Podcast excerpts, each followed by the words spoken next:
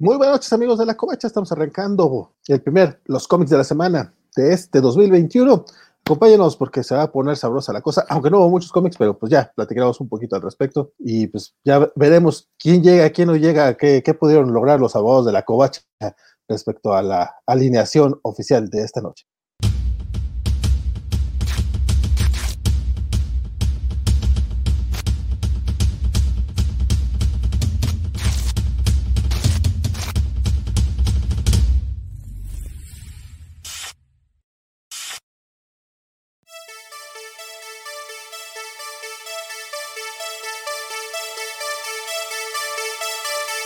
Bell. Mi nombre es David García. Esta noche me acompañan en la distancia. Armando Saldaña. Bernardo Ortega. Y, y yo, que no importa. San Francisco Espinosa, muy buenas noches. ¿Cómo están todos? Tata. Francisco Espinosa, de hecho, nos tardamos una horita más en arrancar hoy porque todavía estábamos eh, poniendo los puntos sobre las IES con el, con, con los, con el pliego petitorio de Que no, Francisco. que no estaban, que ni, ni- ni llegamos a eso. No, no engañas a nadie. Yo estoy aquí porque mi querido amigo Armando me, me- me hizo el favor de decirme: ven, no seas gacho, me dejas entre millennials. Entonces vengo aquí a, a servir de apoyo moral a mi querido amigo Armando. Entonces, este, ya veremos Y qué no, pasa. Es triste, ¿no? Es triste que hayamos tenido que llegar a la distancia de los abogados. Correcto. Pero pues ya ves lo que pasó. Entonces, pero bueno, qué bueno que ya se arregló. Parece que se arregló, aunque me estaba Francisco no le habían cumplido ciertas promesas. Yo sigo, yo sigo, yo sigo esperando el, el arcón navideño que me prometieron. Nada ha pasado. Este, la covacha, como siempre, miente sus promesas de campaña, ¿no? Entonces, mira. Pero estoy aquí por ti, querido Armando, por la gente que ha dicho que, que- que me espera. Entonces, aquí para despedirme, tal vez. Yo les he dicho que arme- armemos el sindicato, pero ustedes no quieren porque Exacto. quieren salarios muy altos. Si armamos un sindicato y vamos los tres juntos, puede ser que logremos algo. Bueno, yo No a sé. Bernardo lo escucho muy solidario hasta ahorita, pero hace rato estaba proponiendo que reemplazáramos a Francisco con CGI, ¿no? Entonces, no. Exacto. De, de hecho, de hecho, yo sé que él es mi reemplazo. Esto, esto fue como menudo. Me cambiaron por un modelo más joven, extranjero, además, ¿no? Eso también siempre es muy sexy. Entonces, este, Gracias por lo de sexy. Mira, pues sí, sí, hay que, hay que ser honestos en esta vida, entonces, mira, Y eso que yo pensé que Bernardo era como que un bot, ¿no? Porque su cuenta desapareció varias semanas. ¿no? Entonces yo ya no sabía si existía o si era un actor que habían contratado de Durango, no sé, la verdad. exacto. Solo, solo les digo que no tuiteen nunca Obama, COVID y vacuna al mismo tiempo porque los bots de Twitter los agarran y se van a quedar sin cuenta por un mes. Eso fue exactamente lo que me pasó. Pues espero hayas aprendido la lección. Pues sí, ahora los tuiteo separados. Con puntito. Sí, exacto. Pero, oigan, Pero si quieren podemos hablar de La- las vacaciones fueron algo largas. Por eso hay mucho que, hay mucho que hacer Sí, cachado. sí, no, a eso iba, a eso iba. La- la- la- las vacaciones- las vacaciones estuvieron largas, pasaron muchas cosas. pero Justamente la semana que regresamos salieron muy, muy pocos cómics. Entonces, pues vamos a ver los cómics de la semana y de repente si al final quieren mencionar algo particular que hayan, que hayan leído estas últimas semanas, como el final de Dark Knight eh, Death Metal, por ejemplo, o no sé, algún comicillo ahí que, que les haya gustado, pues lo dejamos así al final, o también de las películas o series que se estrenaron estos, estos últimos, estas últimas semanas. Estuvo por ahí pues, el estreno de Cobra Kai, estuvo hoy se estrenó WandaVision, este, por ahí Armando quiere este, hablar horrible de, de Wonder Woman 84, creo, que, que- que quería tirarle un poquito a Patty Jenkins, entonces pues, ¿les parece Somos si nos arrancamos primero con, con, con, con con DC Comics? Creo que sería lo más decentón. O, o a ver, la, la cara que puso Sí. Armando me pareció que quiere empezar con Marvel. No, eh, eh, es que empezamos por lo que ustedes quieren, ya saben, pero si vamos a empezar con DC, pues van a ser 45 minutos de ustedes hablando y yo viéndolos, porque no hay nada, no hay nada de DC, la verdad. Está- más material de Marvel, todo, lo de Future, cosas. todo lo de Future State en todo caso, pero no sé cuán, cuánto catch up tengan en eso porque está, está pesadito. Son, No, no son dos semanas y ya llevamos State. como 15 títulos de esa madre. Está... Exactamente. No, no, Bueno. mira, yo no intento ser hater de Future State. Yo, yo le intenté dar una oportunidad, sobre todo porque tenía que venir a hablar del programa de algo. Leí todas las solicitaciones, leí las premisas, leí los equipos creativos. En serio, no había ni uno que me interesara. Entonces, la verdad, no sé, si quieres hablar de Future State, Bernardo, pues adelante. pero- Ok, eh, bueno, de hecho, el único equipo que me llamó la atención, no sé si lo escuchaste, eh, es Mariko Tamaki y Dan Mora, en, eh, que se van a encargar de Detective Comics eh, dentro de dos meses cuando esto termine. Y literal, eso fue, digamos, lo que leí que me llamó más la atención. Podemos empezar por allí. Permítame compartir, compartir mi pantalla para que veamos Future Star Dark Detective número 01 y arrancamos por allí entonces. Ok. Muy bien. Dice, dice Armando que, que él ahorita Creo que va a Que acabar ahorita el regresa. proyecto, Mientras tanto, aquí no va, no va a participar. Ok.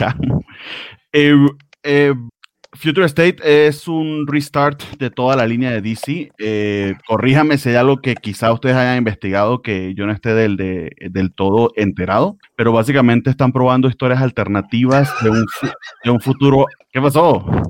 Perdón, es que ah, ya- acá salieron rumores respecto a que apoyamos a Andrés Manuel y ya, ya tenemos este, gente eh, expresándose al respecto. Este, Oh, ok.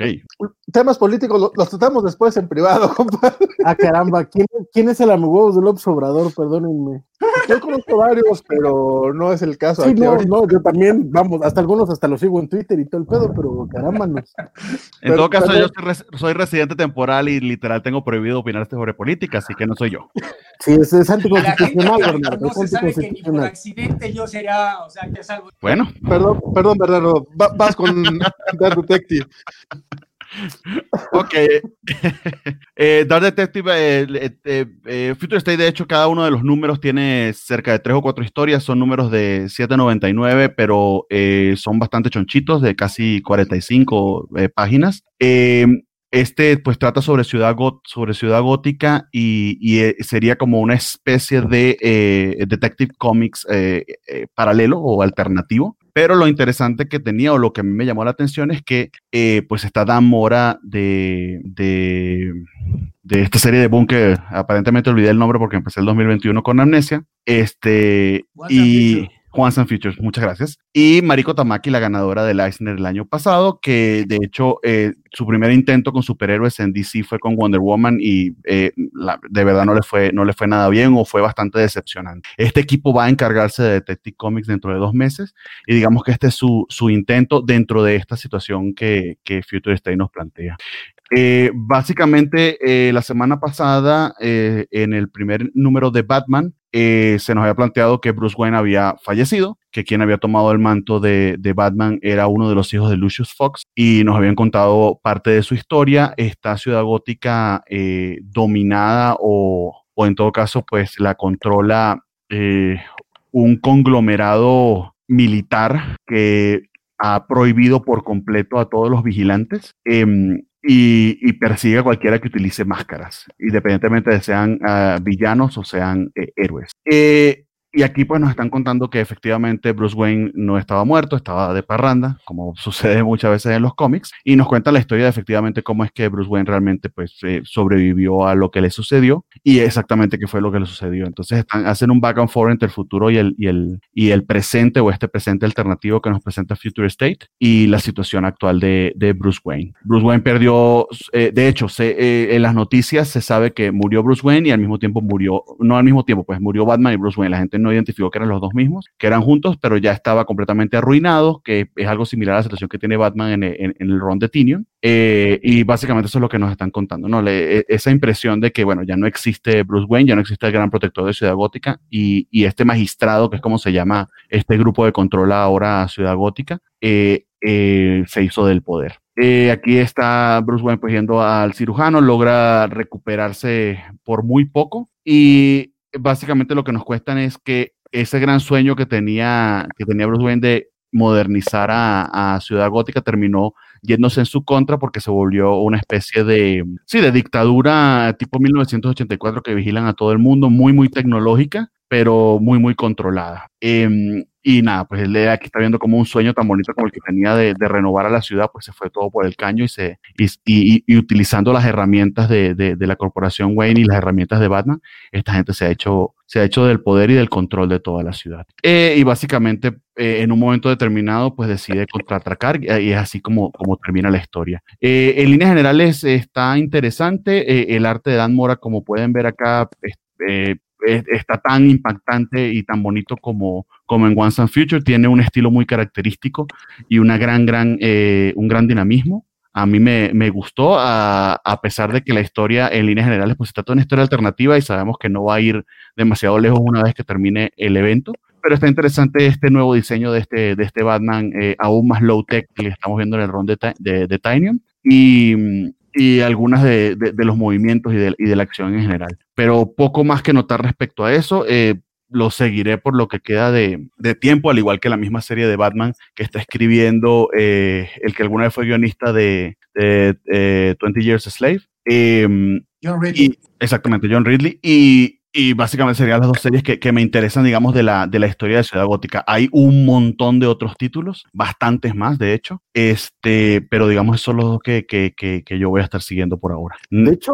lo, lo curioso de este Dark Detective para mí es que, eh, aunque se supone que es parte de este Future State, de una, eh, como menciona Bernardo, una especie de realidad alternativa, en realidad parece una continuación directa de, del, Detective Comics después de, eh, del Joker Wars, y sobre todo porque eh, recordemos que la primera vez que vemos a Mariko Tamaki y a, y a Dan Mora haciendo a Batman es en el Detective eh, número, no, en el Batman, perdón, número 1000, el año pasado. Sí. Fue la última historia, que era una historia pequeñita, que daba a entender que era como un preludio a lo que iba a venir después del Joker War, pero pues decidieron ampliar eh, el tiempo de Tinion en el título eh, en vez de, soltárselo a este equipo que tenía yo entendido que iba a ser el equipo creativo. Por ahí vemos a un, eh, precisamente a un Bruce Wayne eh, ya sin la fortuna, eh, viviendo en un hotel este, pues, de mala muerte, planeando sus siguientes pasos, y prácticamente así empieza este Dark Detective, que no parece un futuro. O sea, de hecho, incluso si lo comparas con el Batman de la semana pasada, con este parecen este, dos líneas temporales radicalmente diferentes, incluso dos mundos radicalmente diferentes. Coincido con Bernardo en que se ve bastante bien, está muy bien el, el Em, eh, el, el, guion me parece que funciona bien, que fluye, y Dan Mora Bebé puede hacer lo que se le dé la maldita gana. Entonces, este, eh, chiquito bebé, lo que él dibuje, yo lo voy a comprar. Incluso este, hizo un par de portadas ya para esta, para esta serie. Hizo la portada del Justice League 1, que también salió en semana, que también me gustó y del cual hablaré en un ratito. Este, entonces, lo que haga eh, Dan Mora, estoy ahí. Y la verdad es que el título no se ve mal pero sí, a mí lo que se me hace raro es eso, que se supone que es un, eh, un futuro alternativo, cuando en realidad si lo estás leyendo y si leíste lo que pasó al final de ese cómic de Batman 1000, pues básicamente parece la continuación de esa historia. Sí, pareciera no. Eh, uno quisiera entender que es muy, muy lejos en el futuro, pero eh, no tanto. Y creo que está, se supondría, o es lo que yo asumí, pero capaz que me equivoqué, que están enlazados el Batman y, este Dark Detective. Pero sí hay un tipo de feel diferente también. Sí, salió una, un handbook del Future State también ah. hace unas semanas donde más o menos te explicaban que aunque se supone que son la misma línea temporal, cada título está en un año diferente, entonces también es, es una cosa súper extraña, ¿no? Entonces tienes un título en el 2035, otro título en el 2040, entonces es un relajo de, de seguir a ese nivel como si trataras de, de tener una de continuidad. Pero yo, la verdad intento no ser hater, ya no son cómics escritos para nosotros, no somos el target quizá. La, idea de ese es precisamente jalar nuevos lectores, siguen con esta utopía de ellos, pero no sé, a mí honestamente no, O sea, por ejemplo, este equipo creativo que mencionas aquí, Bernardo, sí me, sí me atrae, los voy a ver cuando esté Detective Comics, el verdadero, ¿no? Ahorita estoy irrelevante, me voy a esperar a que empiece el obrero. Por, yo, por ejemplo, hace un par de semanas, el que me latió más o menos la premisa era el de Something, porque era Ramby, Mike Perkins, dibujante, y bueno, Ramby el escritor. Eh, la verdad, no está mal, pero o sea, me costaría mucho trabajo recomendárselo a oh. nadie, para lectores nuevos ni para lectores veteranos del personaje. O sea, hay un par de escenas que son homenajes a la de Alan Moore, que están simpáticos, pero pues, la verdad no vas a gastar ese un par de páginas. La historia en sí es como que bastante chafa. O oh, esto, la de Something ocurre bastante más lejos en el futuro, ya cuando toda el planeta ya está casi y los plantas, los nuevos dueños del planeta básicamente, pero de alguna manera sos de Something, Father, mm. se sienten como plantas, que suene tonto el comentario, porque si leían los de Alan Moore, sí se sentía como muy alieno el personaje, como no se sintió humano, vaya. Estos se sienten como los seres planta de Empire, hablar mal de Empire en cada programa. O sea, básicamente son seres humanos pintados de verde, pero con reacciones humanas, con pensos humanos, con reacciones violentas. Entonces, la verdad,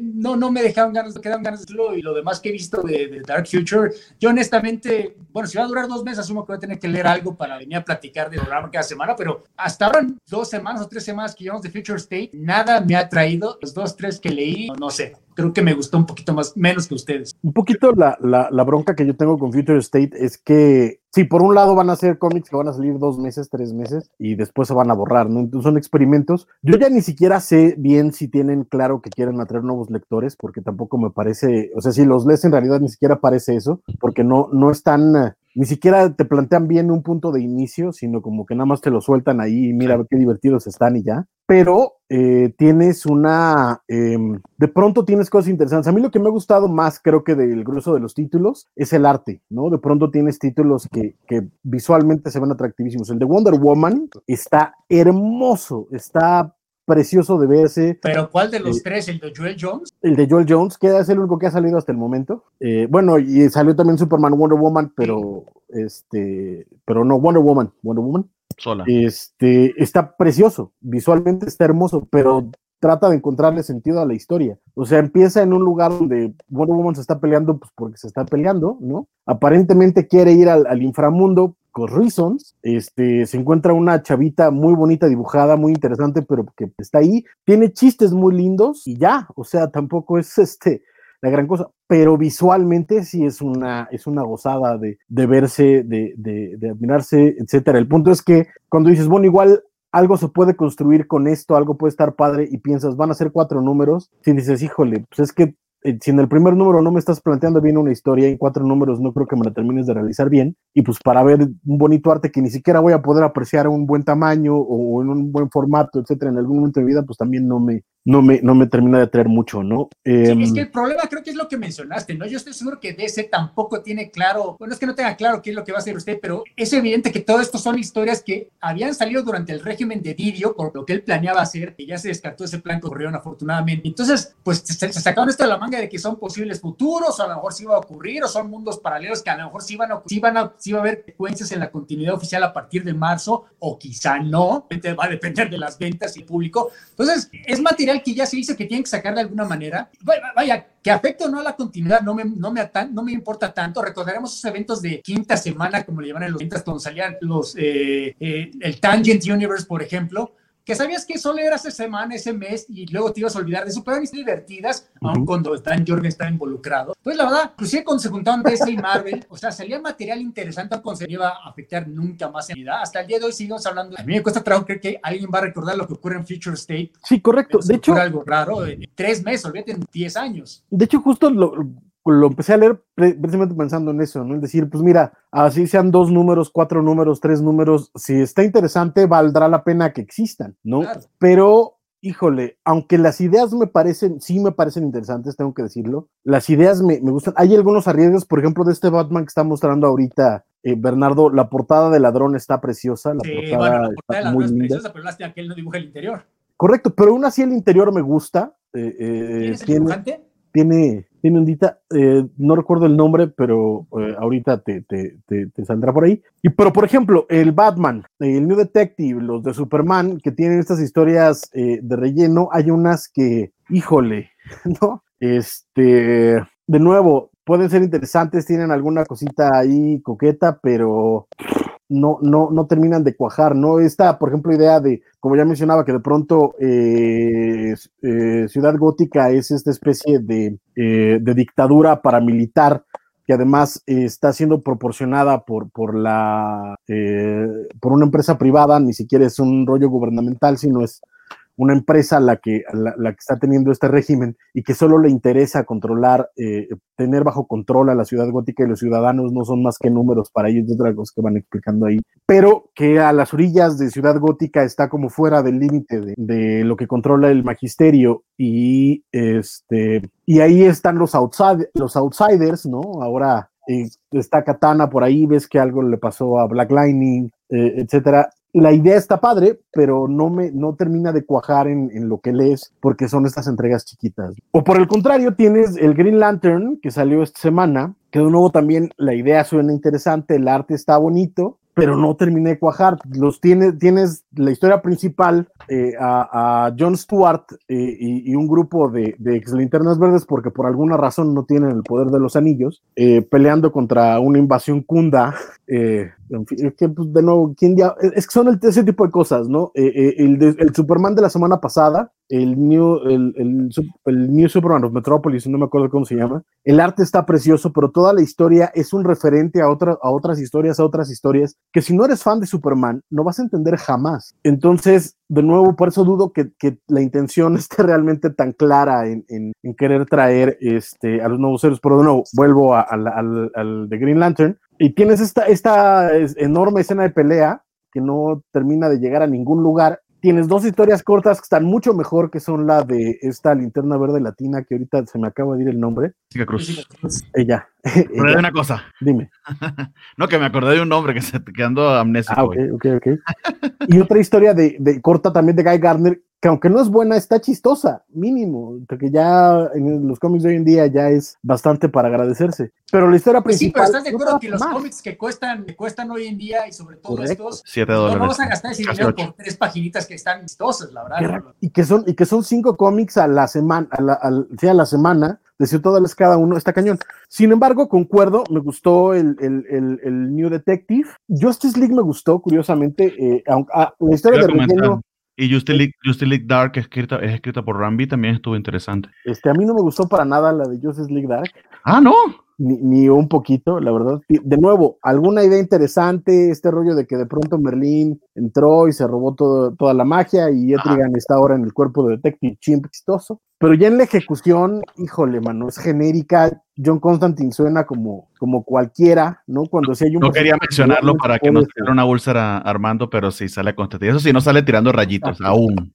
Pero si, si, si hay un pero personaje que medianamente puedes. Superhéroe, carajo. Exacto, pero, pero medianamente eh, puedes escribirlo con cierta personalidad de John Constantine y no se la das. El Detective Chimp también suena genérico cuando Detective Chimp es otro de los personajes a los que les puedes escribir cositas eh, interesantes. Todos están genéricos, o sea, si, si, quitas a los personajes o cambias los diálogos, son, eh, es exactamente lo mismo, entonces la acción me, me, tiene sin embargo. Sin embargo, la de Justice League, uh -huh. Joshua Williamson, me gustó bastante. El arte también está muy, muy bonito. Estoy mostrando aquí la de Green Lantern, Lantern, déjame poner la de Justice League. Sí, sí. Y la portada, además de, de, de Dan Mora, chiquito bebé, está, está preciosa. Sí, está muy, este, muy bien. Ese me gustó y, y, y creo que tiene. Eh, como él, él, él, se agarró un poquito en serio y entonces tiene a toda esta nueva generación de superhéroes, tiene a Joe, la Green Lantern de Far Sector, que todos sabemos que, que, funciona mucho mejor en su propio título y en su propia esquina de, de, este nuevo universo de C, pero aquí está Linda, funciona bien en la dinámica con los nuevos personajes, Jonathan, etcétera. Esta, esta historia, eh, incluso me atrevo a decir un poquito eh, eh, gran morrisoniana, no solo por el homenaje claro al final, sino por eh, la forma en la que de pronto te va soltando datos y peleas y, y, y conceptos, eh, me gusta mucho, la verdad.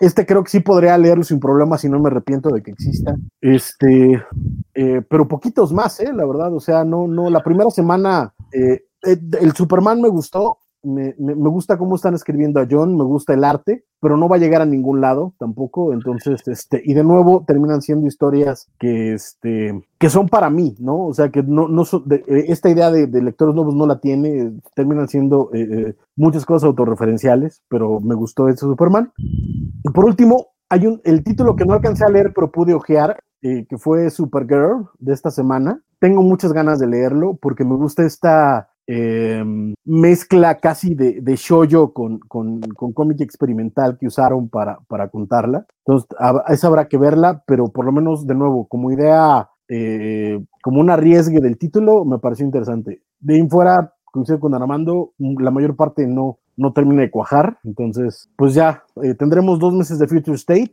y, y poco más. ¿eh? Lo, lo, bueno es que va a ser bastante compacto, similar a Ten of Source, que, que, va a acabarse mucho más rápido que, por ejemplo, In Black, que aún sigue. Sí, o, no, Empire, pues, vamos a. O Empire, que fue una tortura de meses. Pero, pero el problema aquí es que son cuatro semanas de diez títulos, carnal. Empire me tenía que leer uno a la semana, sí era un dolor de huevos, pero aquí tengo tres dolores de huevos en la semana en vez de uno, ¿no? No, y que, y que y como tú dices, está difícil porque realmente te tiran en la acción. El de Green Lantern así me pareció, como a mitad del número fue que me que pude que pude cachar de qué iba. Más bien este de Justice League pudo hacer mucho mejor ese trabajo y ahí se nota la, la veteranía de, de, de, de Williamson. Eh, pero sí, en líneas generales, y, y, sabiendo que puede que no tenga ni repercusiones, te deja un poquito bla. Lo chido es que está dejando a Dan Moore al menos, este, y, a, y de hecho iba a comentar, la, eh, los colores del Batman que estábamos viendo, a mí en particular me llamaron muchísimo la atención. Sí, sí. Es un approach bien diferente y es Tamra Bonvillain, que es la colorista de Once and Future. Entonces, ciertamente, al menos a esos equipos indie y estamos pudiéndolos ver brillar. Eh, eh, quizá un poco decepcionante la entrada de Rambi finalmente en DC, que a mí me tenía con, con bastantes expectativas, pero por lo que veo ustedes los dejó un poco fríos, tanto eh, con Swamp Thing como, como con Justice League Dark. Eh, pero bueno, al menos Dan Mora y, y, Tan Robin Villian están, están ganándose o, están pudiendo brillar como deberían. Y en general los títulos a nivel gráfico están interesantes. Eh, Harley Quinn, que está ileíble, te lo puedo asegurar, está ileíble. Mm. Eh, a nivel guion, no, no, o sea, no entiendes qué pasa de panel a panel, pero visualmente está precioso, ¿no? Eh, la Wonder Woman de Joel Jones está divina, este, en fin, no sé, en general, en general el, apartado de arte, la verdad es que mejoró DC en esta nueva tanda, pero no, no, este, no hay mucho más que, darle. Y creo que eso es lo que tenemos de, de Future State. No sé, nos podemos a otra cosa de DC que, que hayan leído. Yo nomás quiero que Pues sí, yo no, nomás deja, opino, yo los dejé hablar de estos, ay, güey, como 20 minutos. Este, a mí tampoco me está gustando mucho, la verdad, estoy muy de acuerdo con casi todo lo que han dicho. este, no, no, eh, vamos, estoy prácticamente de acuerdo con casi todo lo que dijeron. Este, no los he leído todos los cómics, la verdad. Eh, creo que el que más me ha gustado es justamente con el que comenzó Bernardo hoy, Dark Detective. Me pareció por lo menos interesante, pero sí se lo agradezco más al trabajo de Dan Mora que la verdad es que Tamaki no estuvo mal, ¿eh? no estuvo ileíble, no, no, fue como, no fue como su Wonder Woman, e, e incluso la historia extra de Grifter con, escrita por este Rosenberg, estuvo divertida, digo, no la, no la mencionaron, pero sí, sí me pareció como, más entretenida, me, gustó más que por ejemplo la de Jessica Cross en, en Linterna Verde, y los de Linterna, el cómic de Linterna Verde sí me pareció, eh, lo sufrí, lo sufrí bastantito, este, este rollo de que de repente Ñort es este, no sé, es como, ¿cómo se llamaba el hombre lobo de Crepúsculo? El, pues acá todo, todo mamadolores y guapa, ese no es Ñort, pero bueno. Eh, Valentín, lo bueno es que serán solo dos meses. Yo no pensé en eso cuando leí eso, esa parte, pero bueno, cada, cada, quien va a los lugares que quiere. Bueno, no sé qué hombre lobo sexy conoces tú, compadre, yo sí ubico al de Crepúsculo. Seguramente no habrá otros. No me, pareció sexy. No sé qué fantasía furry tengas por allí, pero a mí no me pareció sexy. Mi lobo. ¿eh? Es que mi lobo. No te presto contra ah. O perro, pues, le hacen el chiste con el perro, pero bueno. Sí, sí. Este, ya, ya, pues ya veremos. Es que yo le tenía un poquito más de ganas a Future State, este, pero sí se siente muy intrascendente o no, no, no, no parece que ni siquiera tienen suficiente tiempo como para desarrollar algo interesante. No sabemos a dónde va, no sabemos cuáles historias tal vez sí veamos. Y el hecho de que le hayan querido conectar con el final de Dark Knight Dead Metal también está como muy bueno, así de que. Y después de esto tenemos el multiverso y es como, ajá. Y te lo repiten en todos no, los No, no entiendo la relación. Este, de hecho, sí, sí, sí, es como, el, es como la frase inicial. No sé, ya, ya, ya, ya veremos, ya veremos qué más. O de plano hacemos como Armando y nos esperamos a, marzo, pues probablemente. Pero Armando, tú sí leíste otros cómics de DC, los de Black Label, ¿no? Ah, bueno, los cómics se refiere a uno. Leí. ¿no? No, no, eh, bueno, sí, pero es que no se puede explicar hasta que acabe esa historia en Random okay. American Vampire tampoco, es un poco más. Ah. Salió el número 4, American Vampire 16, que ya no es Vértigo, es Black Label. No sé si ustedes lo están leyendo, pero pasó algo muy raro con este. Empieza, o sea, como que nos saltamos una escena en número entero, porque el número anterior que de hecho lo tuve que volver a leer porque ya estaba, a lo mejor me olvidé de algo, no sé qué pasó aquí. El número anterior acaba que esta, esta que es que es la primera American Vampire en la historia, lo mata a Drácula y salva a Travis Pool, no importa si no lo han leído, pero el caso que es, así acaba el número anterior. Este número en pantalla empieza con esa escena, donde ya están todos los personajes, uno estaban en Nueva Orleans, otros estaban en Washington, otros estaban en otro país, en otro continente, y ahora están todos juntos para destruir a, este, este grupo secreto que, que está organizando la, la, ¿no? para intentar traer el fin. Entonces, en ningún momento se explica por qué se juntaron, cómo se juntaron, cuándo se juntaron. Vaya, obviamente no pasó esto porque no estúpidos, pero en serio parece que nos publicaron el número 5 en vez del número 4. De repente faltaron como 20, 30 páginas para explicar cómo llegamos del punto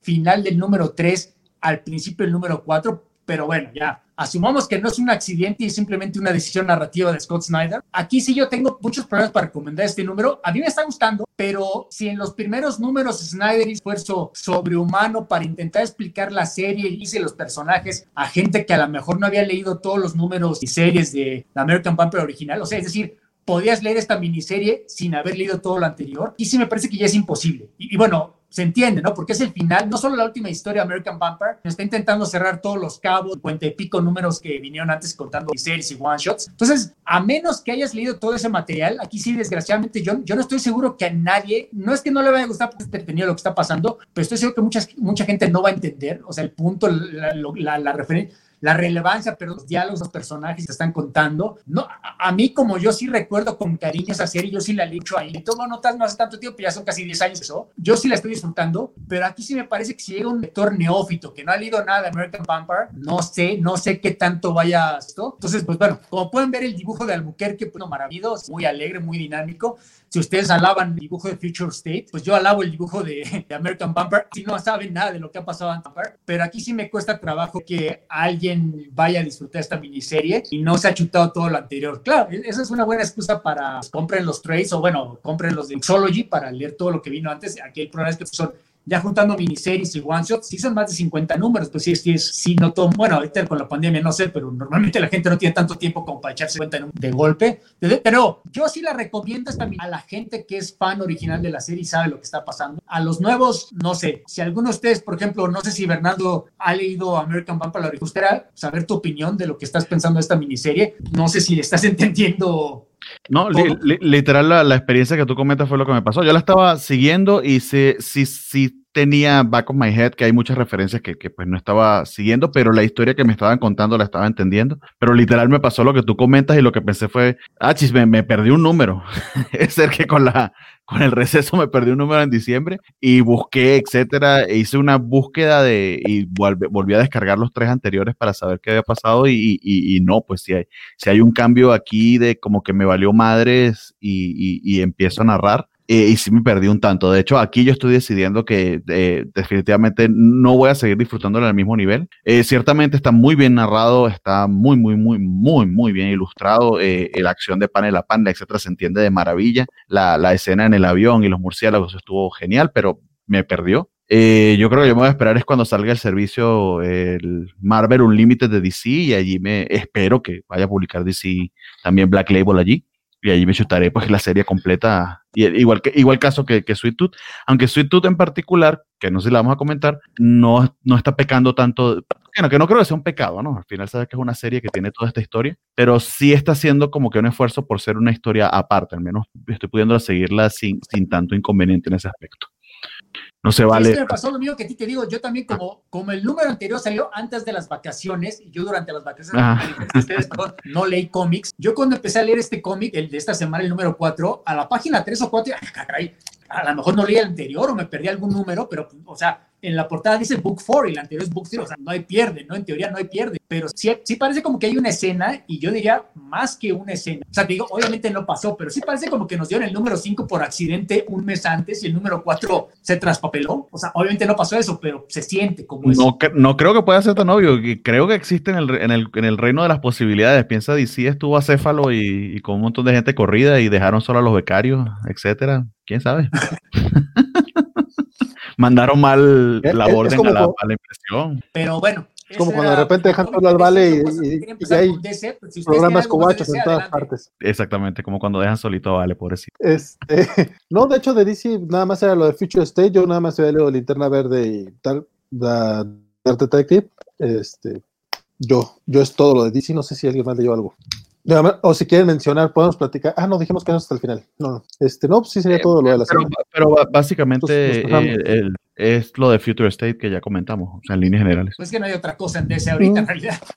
Sí, también eso. no, no, digo, al final. Para Marvel salió un poquito más, no mucho más, salió algo. Y bueno, si quieren, empezamos con el aniversario especial de Claremont, que es que, bueno, ahí sí yo sé, tengo algunos, tengo como 10 minutos de quejas y comentarios que hacer a este número. Para empezar, caramba, si alguien ha un número de aniversario y tributo es Chris Claremont, le pesa a quien le pese. Aunque curiosamente en este número, si lo leen, en ninguna parte te mencionan qué es lo que estamos celebrando, cuál es el aniversario. O sea, una paginita para decirnos, no sé, es el, es el aniversario. Hace 50 años empezó a escribir Claremont para Marvel. No sé, algo, no, no hay nada. Yo me tuve que meter a, internet, a las reseñas, para saber que aparentemente este es el 50 aniversario de Chris Claremont en, en, Thor, lo cual es raro. En realidad yo no recuerdo ningún cómic de Claremont 31 antes de Iron 75, si se meten en Wikipedia, hay uno de Black, el Daredevil Black Widow, pero bueno, ok, asumo que Claremont sabe mejor que nosotros cuando empezó, entonces, bueno, ok, es aniversario. Ahora, la excusa parecería ideal para, caramba, vamos a juntar un montón de artistas y jam issues para juntar todos los grandes artistas con los que ha colaborado Claremont a lo largo de 50 años aparentemente de carrera. A, no sé, a Bill Sienkiewicz, a Paul Smith, a Arthur Adam, ya en, como sueño guajiro al Nick Byrne. No, el único que aparece todas estas, de todas estas que acabo de nombrar es Bill Sienkiewicz y un montón de dibujantes que pues, los conocen en su casa, yo asumo, que tienen muy poco o nada que ver con Claremont. Bueno, Sean Chen, más o menos conocido y más o menos recuerdo que trabajó en las Mistakes Claremont 10 años, pero vaya, están de acuerdo que como que no es el primer dibujante que viene a la cabeza cuando te menciona el nombre de Claremont, ¿no? Pero bueno. Ok, está Sinkevich. Las mismas páginas de Sinkevich son las primeras, Bernardo Sostraya, de nuevo otra vez. Están medio raras, porque, o sea, son reconociblemente Sinkevich, pero es un Sinkevich rarón. Y no me digan que ya está viejo el señor ya no mozo, porque si se meten a su Twitter, Sinkevich constantemente está subiendo dibujos. Hace poco subió todos los actores que hicieron de Scrooge en el cine y son dibujos preciosos, son increíblemente buenos. Y caramba, esto no sé, no sé si es porque él solo hizo los layouts, los demás dibujantes acaba, hicieron los acabados, pero no se ve exactamente. Vaya, sigue siendo Sienkiewicz, es bueno, ¿no? O sea, hay peores dibujantes que esto, como por ejemplo los que vienen en las siguientes páginas. Pero bueno, el asunto es que se, se hizo una oportunidad desperdiciada en sentido visual, pero ya, típicamente respecto al cómic, la historia, el guion, es acerca de Daniel Munster, eh, asumo que ya es conocida, porque salió en la película de New Mutants de hace unos meses, entonces ya tú, Daniel Munster, entonces le aparece Ella Ah, bueno, pues no sé si la gente que solo conoce a Daniel Munster a partir de la película sepa esto, pero ya por la frivolidad de los ochentas, los New Mutants fueron a Asgard, tuvieron aventuras, se pelearon contra Loki.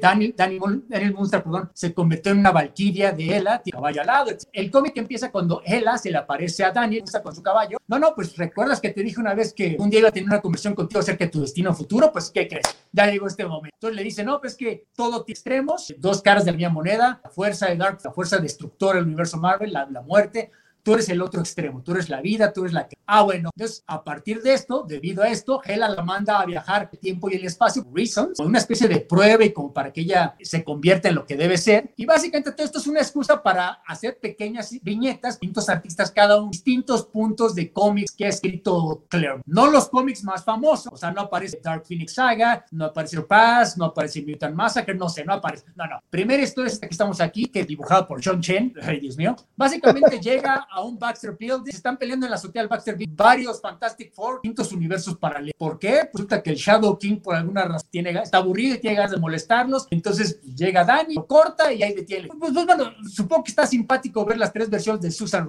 Susan Storm, una que está con Doctor Doom, otra que está con Namor, y otra que universo, pero cuando es chavo antes de que se embarazara de Franklin. Como pueden ver, le dibuja el pelo cortito como lo hacía Jack Kirby al principio. Pero a la verdad es una historia, ¿no? O sea, no pase de disco. La siguiente historia es cuando Rogue le roba los a Carol Danvers primera escena. Aunque si se fijan aquí por alguna razón, le está robando los poderes a Binary. Cuando Carol Danvers está en Binary mucho después de que Rogue le poderes cuando tienes aventura con los Star Jammers. Y bueno, Claremont debería saber eso, porque tú, a estas alturas del cómic importa. sigues leyendo. ¿Se lo olvidó?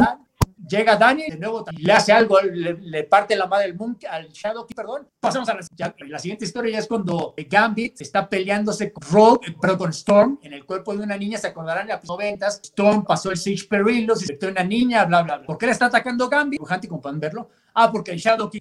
El punto de todo esto es que al final Daniel Munster dice, no, pues yo no quiero esta responsabilidad, yo no sé si soy capaz de ser esta, o sea, el punto puesto a Dark Phoenix y le dice él, bueno, es que tú puedes tener una vida normal, pero 50 años, 60 años te vas a morir, en 100 años ni quien se acuerde de ti, tus huesos van a ser polvo, el Shadow King va a seguir, ¿quién lo va a detener? Finalmente ya pasó la historia corta, bueno, Daniel sí, evidente, y bueno, y eso es todo, o sea, caramba, ¿qué está tan mal escrito esto? A ver, yo no quiero hablar mal, me da tristeza hablar mal de, caramba, obviamente Claremont a lo mejor no revolucionó el medio en los 80 como Alan Moore, digamos. Pero sus guiones de, mutantes en esa década, en gran medida, Marvel debe está en primer lugar de ventas a Chris Claremont, ¿no? De años y más de una década. Pero en algún momento, como ya sabemos, pues, la verdad, se le fundió el chip a Chris Claremont, se convirtió como que en parodia a sí mismo. Cuando los escritores de cómics quieren hacer una broma pesada, Claremont escriben mal, escriben, pero porque en cierta forma se ha convertido como legados, es lo que más recuerda a la gente de Claremont, que, que, escribe demasiado, pero yo siempre lo he dicho, el que mejor escribe parodias de Claremont, Claremont mismo, no sé si él mismo se da cuenta, pero caramba, aquí hay una escena cuando Daniel Munster está en llamas y dice, me estoy quemando, y la siguiente escena es el caballo quemándose y dice, mi caballo se está quemando. Ay, por amor a Dios, que un escritor novato sabe, no pongas en los diálogos o en los captions lo que el dibujo ya te está enseñando, o sea, sobre todo si eres un escritor como Claremont que escribes demasiado, o sea, no estaría más que podaras un poco y luego esta, en esa página. Pues no sé, yo, yo, creo que hasta para fans de Claremont, este cómic sobra. De nuevo, si hubieran juntado a Arthur Adam, John Byrne, ya pasaba, pero Jim Lee hubiera hecho algo, yo creo que valdría la pena comprarlo, efecto visual, pero pues, solo está Sinkevich y de nuevo, como pueden ver, no es Sinkevich Prime, Sinkevich diluido. Entonces yo la verdad pues, me quedé muy decepcionado de este cómic. Ahorita no me acuerdo cuánto cuesta este cómic, pero como es aniversario especial, si cuesta más de tres, yo no lo recomiendo, no, no sé cuánto cuesta. Ah, bueno, Valentín me mencionó que la portada de Salvador La Roca no le dieron, no le dio ganas de cómic. Pues la verdad, estoy de acuerdo que no es lo mejor de La Roca, pero lo menos peorcito de este cómic. Ya con eso les digo todo. Yo la verdad, no sé si alguno de ustedes le pudo leer. Yo que Francisco a lo mejor le echó el ojo porque es fan de Clermont. Ah, bueno, parece que ni él se animó. Entonces, la verdad, si yo fui el que tomó la bala, pues puedo decir, no lo compren, la verdad, es bastante malo. No, la, neta, a mí me, la, me lo ahorraste, compadre, porque sí está muy, muy largo y aparte, pues, siendo Claremont, seguramente me iba a llevar un buen rato leerlo. Este, yo te digo, lo abrí eh, salvo Gela, todos los demás personajes en la portada se ven horribles. Le di una ojeada rápida y fue así como, ok, no, no, no vi un momento emblemático, no vi algo que me llamara la atención. Dije, lo dejo para después. Después tú dijiste, pues ni, ni para después, así estás bien. Y te hice caso. Qué triste, qué triste porque como, sí, como sí, porque claro, merecería un mejor recibió, aunque como yo no estoy seguro que sea su 50 aniversario, se es el 40, no va a ser algo de honor a Claremont. Con suerte cuando sea 50 aniversario, cuando se muera, ojalá no pasen muchos años, le harán un mejor homenaje. Que no lo tiene que escribir, que como va a estar muerto, no lo va a escribir él. Tristemente creo que ayudaría. Dice el buen Humberto Meléndez que desde su último run en Uncani este, estuvo fatal, pero nadie le quita su lugar en nuestro corazón mutante. Sí, estoy completamente de acuerdo con eso. le debemos muchísimo, le debemos incontables horas de entrenamiento y la mitad del universo de Marvel es Claremont, pero bueno, sí, no, Claremont no, es Claremont. Seguimos leyendo cómics, seguimos viendo películas, series animadas y muchas cosas que están construyendo sobre lo que él escribió. O sea, sí, a Claremont no, no hay manera de, de, hacerlo menos. Como dices, es muy triste que mereciendo él un mejor, un mejor homenaje, él mismo sea el que no lo haya concretado. Qué triste. Pero bueno, ya que nadie lo leyó, si quieren pasamos al siguiente. Eh, perdón, ibas a decir algo. Eh, Bernardo, ¿o tienes el mute o algo no te estamos escuchando, compadre? Nada, soy yo que soy Boy, se me olvidó activar esto.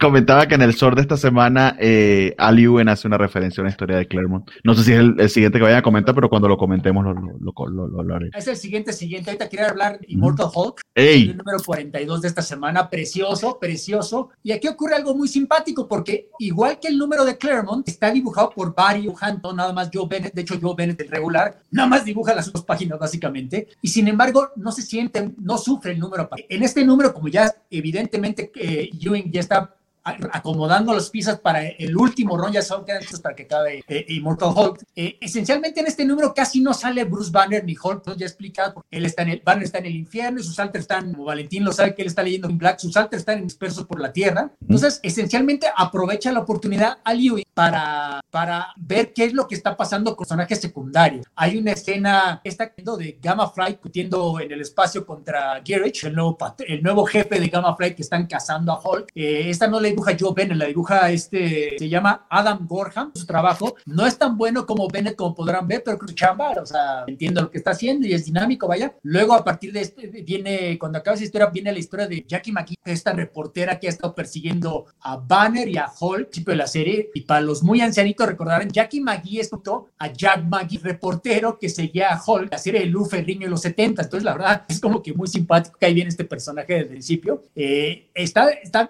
avanzando la trama y atando ya finales de su run eh, Al Ewing y lo hace muy bien porque un número, digamos, un número de Thor donde no sale Thor en dos páginas, la gente podría quejarse, ¿no? Y aquí de nuevo sale Hulk y van en muy pocas escenas, pero no se siente mal, el mente muy, muchas cosas ocurren, avanza la historia, entonces no te sientes satisfecho por haberlo leído. Las partes de Hulk, por supuesto, continúa esta, este body horror tipo película de Cronenberg de los 70 que es como que ya el, sello de la casa de Mortal Hall, eh, o, digamos como un cuento de, de, Clive Barker. Termina la historia con Joe Bennett otra vez, que nos enseña, no es spoiler, pero lo van a ver, es el regreso de los UFOs, que van a ser final mientras el líder está atormentando a, a, Bruce Banner exactamente. Los UFOs, que por cierto, Vapor salió en, la miniserie de Maestro Peter David hace, hace como un mes, recordarán, este está poniendo de moda los UFOs otra vez. Entonces, la verdad, es un gran número, a pesar de que Joe Bennett sale muy poco, a pesar de que Branner y Hulk salen muy poco.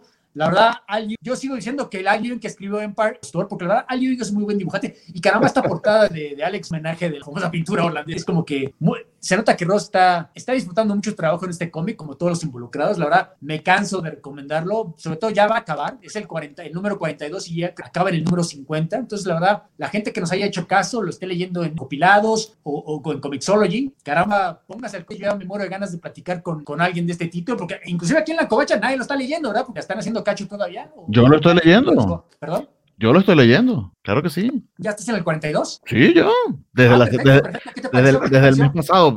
No, no, eh, maravilloso y, y, puntos fuertes que lograron eh, poniendo a descansar a, a, Bennett, aún así logra un número tan compacto. Eh, porque precisamente escogieron artistas como que eh, cada uno especializado en el tipo de historia que iban a contar. Me gustó mucho la parte con, con la reportera, eh, que de hecho hay una revelación importante allí. no voy a contarla para, para quizás no entrar en mucho spoiler porque, bueno, yo, yo imaginaba que tanto Valentín como Francisco iban a aprovechar la Navidad, la Navidad para ponerse al día, pero no sé si lo hicieron. Mal hecho. Ahorita hablamos. Francisco se puso a leer Esto está maravilloso. y King in Black que leyó Valen.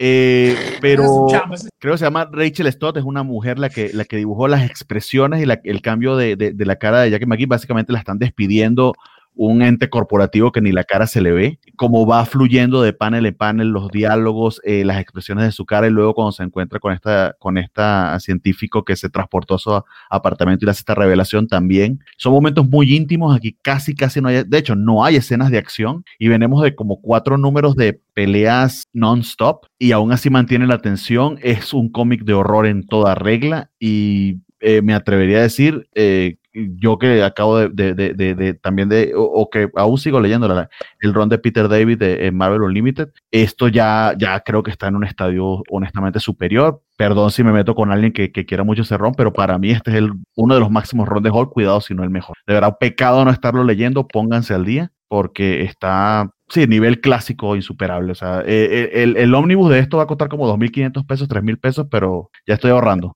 va a ser necesarísimo tenerlo en, en el librero. Sí, no, ya hablando de serio, no, no, de broma, yo, yo sí espero que y Valentín puedan hacer el cacho, eventualmente, no hay prisa, obviamente, porque creo que les va, les va a gustar mucho lo que está haciendo Ewing aquí. Entonces, Caramba. Y lo van a leer de corridito, eso va a ser una experiencia, uf, pónganse, en serio. Yo creo que se lee mejor de corridito, sí. Sabes que yo volví a, eh, me pasó, ya es la segunda vez que intento leerlo y me volví a quedar otra vez en el número 25.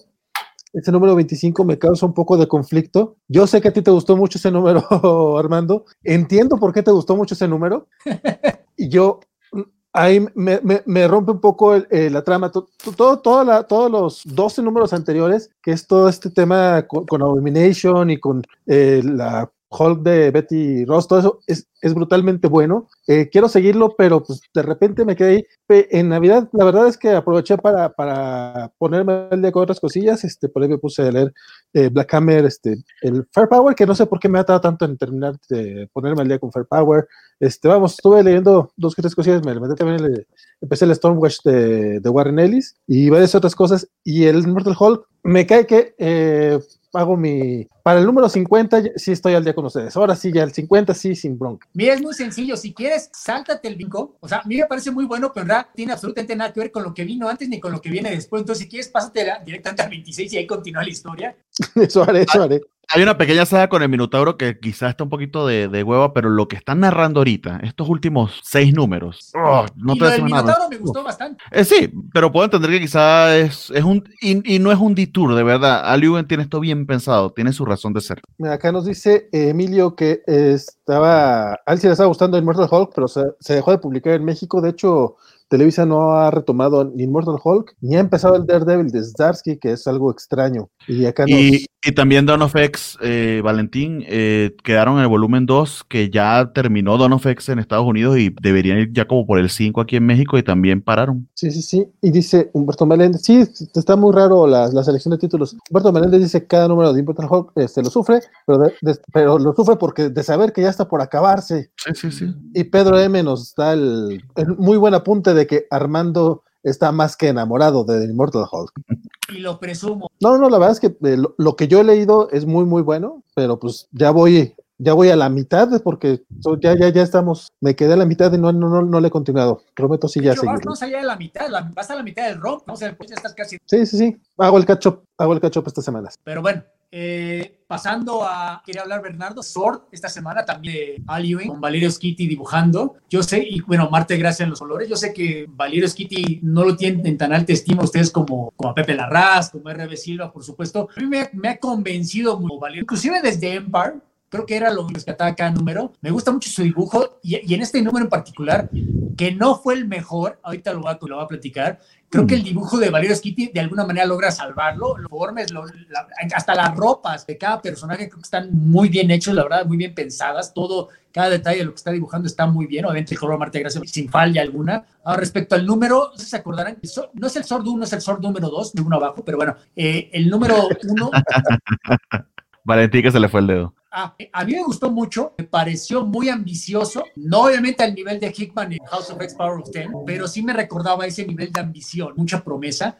Este número, no sé si es porque, por desgracia, está involucrado dentro de King in Black, que ahorita Valentín nos dará su reporte más conciso, pero como que de repente toda esta ambición y promesa del número anterior, pues se olvida, porque probablemente tenemos que lidiar con esta amenaza, mi modo, del King in Black, como ellos están en el espacio, en la torre esta orbital que tienen sobre Krakoa, pues no les queda otra más que lidiar, ¿no? Con esta amenaza extraterrestre. Entonces nos menciona, bueno, es que este látex negro extraterrestre está cubriendo el planeta y no hay manera de comunicarnos, pero bueno, las puertas de Krakoa siguen funcionando, entonces nosotros podemos hacer algo al respecto. Esencialmente todo el número es Abigail Brand en la, en la pantalla, organizando su equipo, organizando la misión para ir a ayudar a la Tierra, biotes que nos han invadido, y eso es todo. Y lo más relevante, si lo puedo decir de esta manera, es los las partes de Mentalo, este villano de lista C que todo alguien para este título, que, en esencia es como que lo que está haciendo en este título, los personajes B y C se lo está jalando para, para este, para este cómic. Eh, en el, el, Mentalo mientras los demás están en su misión para ayudar a Estasis Negro, eh, Mental está haciendo, está haciendo el protocolo B, no sabemos qué es el protocolo B de 5 romano, que es la,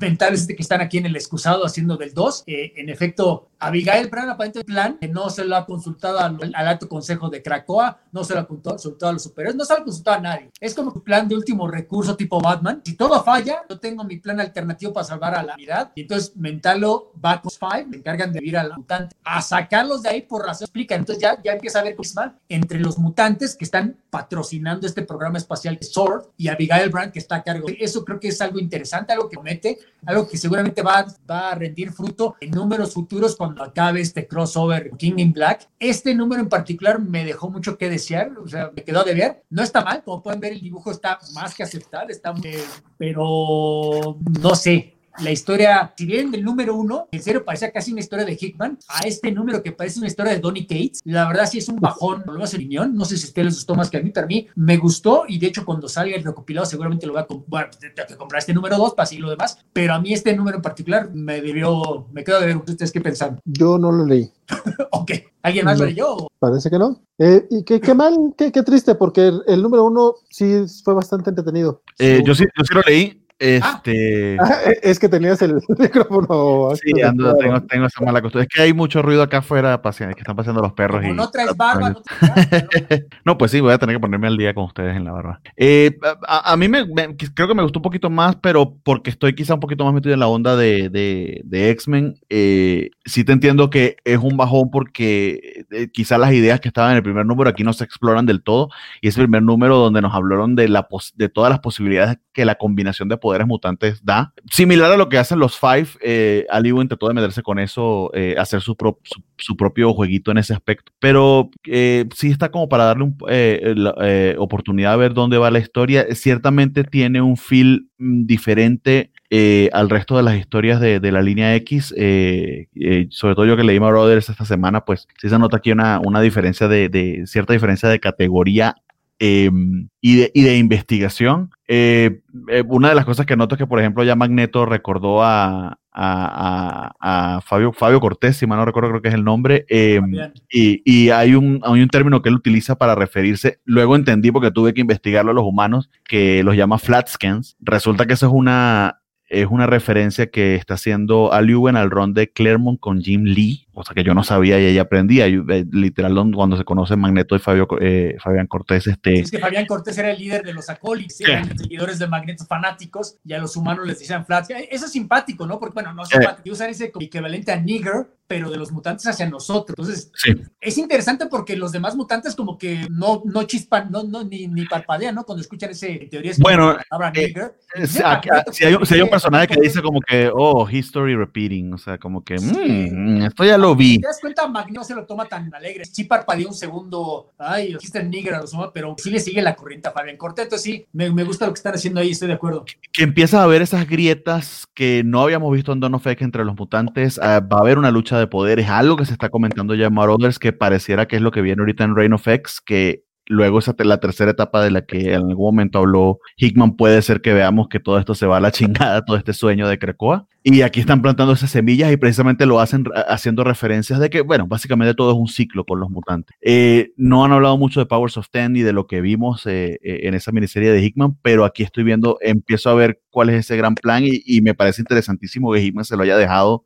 al menos para plantar esas semillas aquí a, a En líneas generales, eh, está complicado seguirlo todo, para eso quizá estamos nosotros leyendo cada quien su, trozo aquí de todo el tema de, X-Men, pero, pero sí estoy viendo, estoy viendo esos atisbos y me, y me contenta, sobre todo después de lo que pasó con Ten of Sword, que pareciera que nos desviamos por completo. Pero bueno, eso en líneas generales fue lo que, lo que más me gustó del número. ¿Te sigues con Bueno, para la persona que me preguntó, perdón, no vi quién fue el que hizo la pregunta, pero no odio yo a Don, no lo tengo en tan alta estima como Al Ewing, pero eh, exactamente, Pedro, no lo odio a Yo soy la persona que sigue leyendo a Thor de Donny Cates. A mí me gusta el Thor de Donny Cates, aunque sí, su saga cósmica me ha dejado, entiendo la queja de los demás, Cobacho, pero bueno, ahorita Valen nos va a hacer un reporte largo y tendido de King in Black, la saga de Donny Cates, no sé, la Covacha no se olvida de Donny Cates. No, la, cosa con Donny Cates es más o menos lo mismo que pasa con James Tinion, o sea, depende de dónde lo leas, porque no, no, no, no, no, nos tocó hablar porque salió la semana pasada, dos semanas de Crossover 3, pero fue un cómic bastante divertido. La verdad es que yo ni siquiera conocía a los de Payback eh, y me pareció muy divertido como él mismo se hace la autocrítica de que, pues sí, mi cómic no pegó, hombre, pero aquí están. Pero bueno, es otro tema. crossover no hay ningún problema, pero bueno, perdón, sigue. Eh, bueno, para comentar rápidamente Moroder, que fue, que fue lo que salió de, de Reign of X, eh, básicamente son dos historias eh, si bien saben, eh, de hecho, mm, si no leíste Ten of Swords, estabas leyendo Marauders, eh, de hecho lo comentaba uno de los conductores de Café Comiquero que, al, que copio cuando, cuando publicó el pull list, que él estaba siguiendo Marauders y él comentó en su programa el sábado pasado que de hecho tenía miedo porque no leyó nada de Ten of Swords de que de haberse perdido algo y realmente pues no te perdiste de nada. Literal, Tenosor es como si no hubiese importado. La única cosa importante de Tenosor es que ya no está Apocalipsis. Eso es todo. Este, y en el caso particular de Marauder lo que sucedió es que, bueno, efectivamente lo que ya iba a pasar, eh, tanto Emma como, como Kitty pues se enteran bueno, Emma en particular y, eh, no recuerdo ahorita el otro nombre, pero bueno, en fin, la, gente del Hellfire Club se enteran de lo que Sebastian Shaw hizo, que, pues asesinó a Kate y que pensaba que no iban a poder revivirla porque ella no puede utilizar las puertas de Krakoa, cosa que aún no han explicado. Eh, a pesar de que en Sword nos, mostraron que Nolt y, los simbiontes sí pueden pasar por las puertas de Krakoa, cosa que está bien extraña porque se supone que es solo para mutantes, pero bueno, eso quedó allí pendiente. Este, y básicamente están complotando entonces, o nos están mostrando los primeros pasos de este plan que tienen Emma y Kitty de, para recuperar el mercado eh, negro que tenía yo con las medicinas de Cracoa, porque se suponía que se iba a encargar de, de aquellos países donde Cracoa no tenía relaciones diplomáticas, mientras que Emma se iba a encargar pues de, de los países con los... Eh, obviamente inhabilitaron a Shaw, esa fue su venganza, lo, lo volvieron parapléjico, y lo que ellas están complotando en este momento, bueno, en estas escenas básicamente es el hijo de Shaw que fue, que fue revivido, y Emma se está asegurando de que él no supiera del plan que tenía Shaw y lo están dejando tranquilo. Eh, lo que ellas están complotando, para resumirlo, es una reunión eh, de jefes de Estado. Eh, de hecho, aquí entra el Giant, Giant X-Men Magneto, que básicamente Magneto regalándole una isla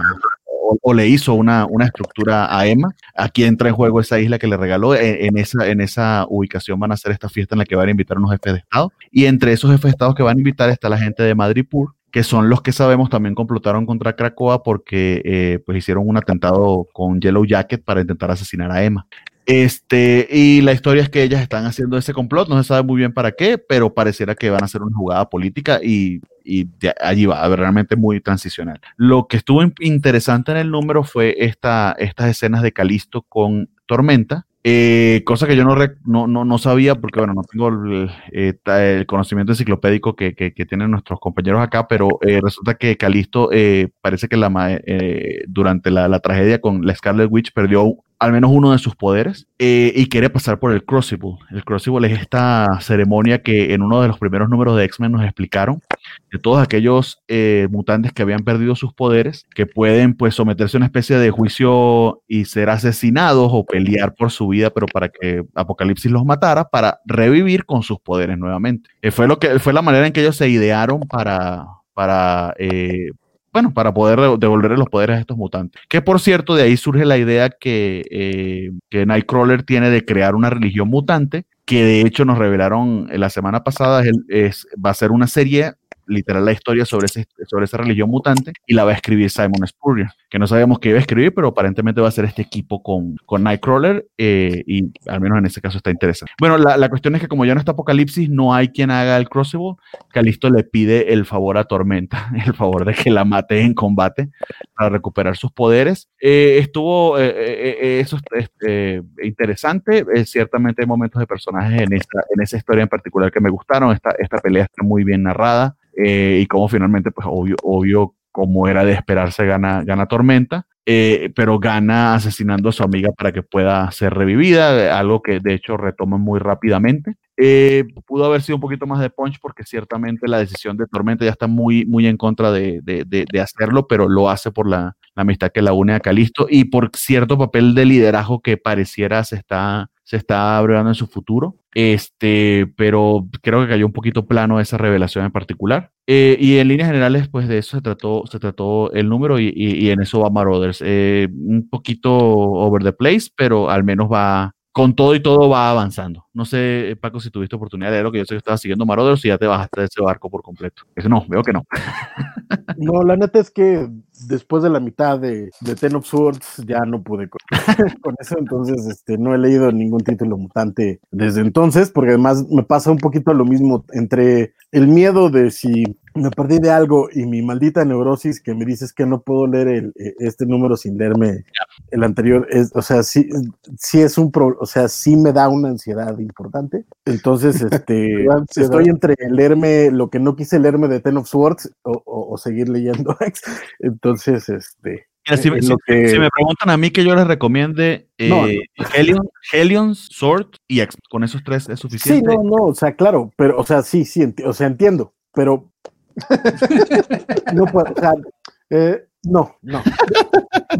Pregunta Humberto, Humberto Benítez pregunta este, si pueden, ¿qué, opinan del beast fascista que están haciendo en los títulos mutantes? Esa pregunta creo que va para Bernardo, que está siguiendo más. Eso es en X-Force, eh, y sí, literal, fascista, se volvió loco a lo Trump. No mandó una, una horda a atacar al Consejo Silencioso, pero casi metió preso a todos los rusos porque sí. Entre, eh, y, si está un poquito fuera de, personaje, eh, hasta el punto de que se ha enfrentado muy fuertemente con Jean Grey. A mí me parece un poquito off, pero vamos a ver a dónde lo llevan. Eh, pero de nuevo, X-Force no está entre las que yo te sugeriría. Honestamente, yo lo hago por puro mala costumbre que tengo y, completismo que, que, al menos puedo superar las fobias de, Armando y Francisco y sí puedo leerlo, pero, pero no está entre los mejores títulos y eso en particular está bastante off character a mí. Yo no tengo ninguna fobia. Impresión.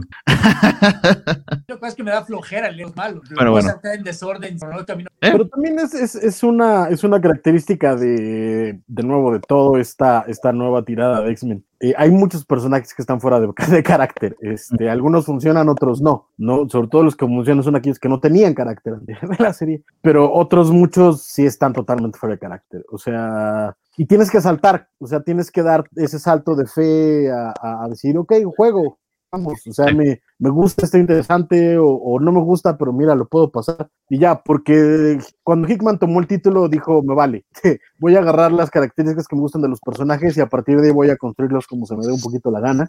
Y es lo que está haciendo. Entonces, mira, yo salté, ¿no? Este, eh, tengo broncas con Xavier, tengo broncas con Cyclops, tengo broncas con, con, con Tormenta, tengo broncas con, o sea, tengo broncas con muchos, pero salto. ¿No te gusta o sea, lo que han digo, hecho con juego. Cyclops en ¿Mande? estos títulos? ¿Eh? ¿No te gusta lo que han hecho con Cyclops? Pues es que me lo están relegando mucho, o sea, No, bueno, eso siempre pasa. pero es que ese, ese es un poco la bronca. ¿cómo que lo están relegando? Los primeros cinco números de X-Men eran sobre Cyclops y Correcto. su familia. Correcto, correcto. Y después correcto. de eso ya no hubo. Ajá. Y de hecho, y de hecho, literal está liderando ahorita la- los nuevos X-Men. Tiene un papel prominente que de hecho, inclusive pienso yo que a pesar de que Wolverine tiene su propia serie, Cyclops incluso está más Sí. predominante, a mi entender.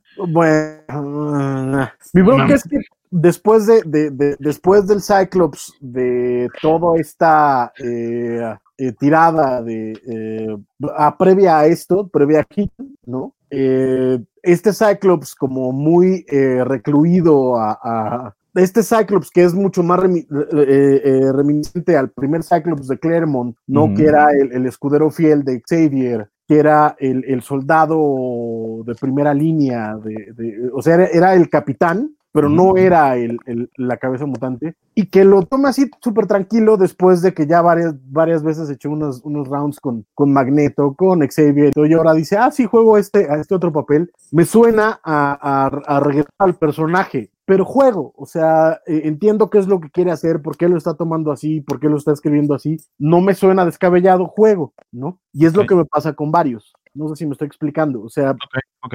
hay, hay, hay personajes que o los regresó mucho o que están en otro lado, Sunspot es otro, por ejemplo, Sí. ¿no? Eh, eh, en fin, o sea, Sí, son- pero juego, En New Mutants, sí. pero, pero juego, ¿no? No, y de hecho, literal le ofrecieron estar en el consejo en el último X-Men de la semana pasada y dijo no. Spoiler, no, no te creas. que, que es, que, es, que es un poco mi, mi bro- O sea, de hecho, de que Cyclops no estuviera en el consejo desde el principio, ya me conflictó. Pero estoy dispuesto a aceptar eso. esa, ese, estoy dispuesto a aceptar esa, esa, ese postulado, Ese esa, rol. esa concepción, y, y juego, o sea, me lanzo. De nuevo, incluso, aunque no es, no es mi, mi bronca el rollo de que tiene una relación eh, poliamorosa con Wolverine y con Jean y la, uh, uh, Eso Eh, también está. pero no, juego. ¿Te causa conflicto que, que también se, se dé esos acostones con Logan, Eh, verdad? no, no, no. No, y que, y que, y que de hecho ya, o sea, ya de verdad no es rumor, es demasiado obvio. Sí. Eh, hizo una eso. referencia a Jean a Emma de que le iba a dejar de prestar sus juguetes, literal, sabemos de qué juguetes se refiere. Por eso, Eh, sí, eh, ah, de nuevo, o sea, pero son esas cosas que no me parecen en personaje, pero no me molestan, o sea, estoy dispuesto a dar ese salto y decir, va, es, es, un- es una, eh, es otra visión del personaje que funciona como tal, estoy dispuesto a jugarlo. Y lo mismo pasa con Beast, eh, porque a diferencia, por ejemplo, de, de esto que menciono, de Cyclops, etcétera, a Beast sí te lo han ido construyendo, o sea, desde que empieza Dawn of X hasta ahorita, a Beast sí te lo han ido construyendo cómo ha sido ese, ese, ese pequeño paso a la locura a- a- de Hank McCoy. sí, que, que básicamente, básicamente es un Hoover, ¿no? Está en ese, en este FBI y está intoxicado de poder. O sea, y eso sí lo, sí lo dijeron, me lo he dicho en varias ocasiones. Exacto, y es algo que han ido trabajando, entonces ese, ese me molesta menos, la verdad. Bueno, ¿Entendido? ok. ¿Ya viene lo de King in Black o todavía no, Valentín? Este, sí, si quieres hablamos de King in Black, no hay problema. Este, De No querer, querer, no, pero toca. Mira, de, eh, in Black es- es- ha, sido, ha sido complicada. La verdad es que no, no he leído todo King in Black. He estado leyendo los más importantes y algunos tie-ins. Este, ha habido, este, por ejemplo, los de Namor y de Union, eh, que fueron de los primeritos, sí fueron así como que, ay, no, no, no, no sé ni para qué los leí. Eh, los que salieron esta semana eh, fue el de fue el de Venom versus Carnage, que está también como un poco fuera de- del foco principal, pero como que sí es el que ha estado un poquito más, este, ay cabrón, espérate, este, este no era, pensé que, pensé que ya estaba el, Ya voy, El ya voy, ya voy. este, eh, es, eh, básicamente es una historia, es este fan service para la gente que quiere ver pelear a Gwen Stacy contra, contra Mary Jane. Y ese es el, ese es el spoiler, la verdad es que eso, eh, disculpen ustedes si, si se los he hecho a perder así tan, tan pronto, pero creo que aparte eh, hubo mucho ruido en la semana al respecto. Eh, básicamente eh, estamos en un punto de, en la vida de, de esta Spider-Gwen o Ghost Spider como se conoce en Universe, en el que ella estudia o vive en nuestro universo, en el- bueno, no, nuestro, nuestro universo Marvel, el 616, este, y, pero su traje tiene al- algunas propiedades simbióticas y eso lo sienten todos estos seres, dragones, cosas raras que están atacando el, el mundo. Entonces se le pegan a ella y ella intenta eh, como regresar a su, a su, universo, pero cuando quiere regresar a su universo, por ahí, en ese mismo preciso momento, con, de esas casualidades que solo suceden en los cómics o en las películas, este, el, el chacal de, de, del universo de la Tierra 65 está tratando de, está haciendo experimentos con la Mary Jane, de, de, de, aquel, de aquel mundo. Que si recordarán o si han estado leyendo un poco de Spider-Man, pues esta Mary Jane es la mejor amiga de Gwen, de Gwen Stacy, eh, y tiene este, esta banda de rock llamada Las Mary Janes, justamente. Entonces, cuando empieza a hacer el experimento, por alguna extraña razón, y Gwen quiere regresarse a su, a su, a su tierra, eh, justo la página que está viendo ahorita, eh, sucede un suceso, extraño que del, del traje de, de Gwen Stacy sale esa Mary Jane. Y cuando llega Mary Jane a este universo, eh, los simbiontes la toman, Null la reconoce y dice, ah, te voy a convertir en Carnage, ja, como mi hijo favorito. Y ahí se acaba este número. La verdad es que eh, sí, esta Spider-Gwen es, es, entretenida, o sea, a mí sí me parece un personaje divertido, pero el cómic en general no me, pues no, no, no, no, no me, no me disgustó, no lo odié, como otros cómics de, de, de la saga, pero no, no me parece para nada relevante. Creo que es más este, este rollo para los viejos cochinones que les gusta mucho la Spider-Gwen, no para las chavitas que lo están leyendo, pero sí como estos güeyes que tienen como esa fascinación de la Gwen chavita y que va a pelearse ahora con, con, con, la Mary Jane chavita también, porque son las de este universo de la Tierra 65. Esto que vemos aquí de los monstruos atacando las ciudades y todo el rollo, pues básicamente lo que hemos estado viendo en todos los tie-ins. Eh, la gran mayoría son así totalmente eh, gratuitos, eh, pero, pero aún así se están metiendo demasiado con los títulos regulares.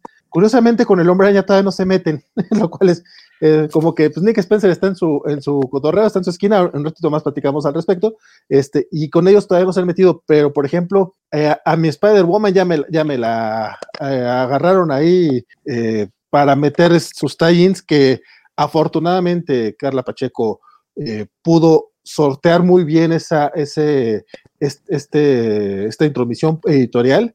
Ella está contando toda su historia, aún con el contexto de los, de los simbiontes atacando, pero hay otra, otra, otras tramas que pues no, no han podido, como Sword, que ahorita lo mencionan ustedes, que no, no han podido librarse muy bien de eso. Ya no quiero ver qué le va a pasar a Guardias de la Galaxia, a otros cómics mm, más. Y más a, Dare, a, Daredevil, son dos números de Daredevil con Killing Black. Yo también temo mucho. Ah, Mira, yo espero que, que, Zdarsky pueda darle la vuelta. Eh, nuevamente, el, cómic este que les menciono de, de Spider-Man salió hace un par de semanas, eh, pero resultó bastante entretenido. Pudieron jugar un poco con la idea del, de que, pues sí, están atacando Nueva York, todos estos seres, eh, y Spider-Woman de repente, pues tiene que interactuar con Hawkeye, con Luke Cage, con Danny Rand, con, y con, la, con la enfermera nocturna que ahorita es novia de, de Clint. Entonces, Clint tiene estos momentos medio de celos con, con, Luke y con Danny, que, oye, ¿por qué les hablaste a ellos primero? ¿Por qué no me, por qué no me hablaste a mí?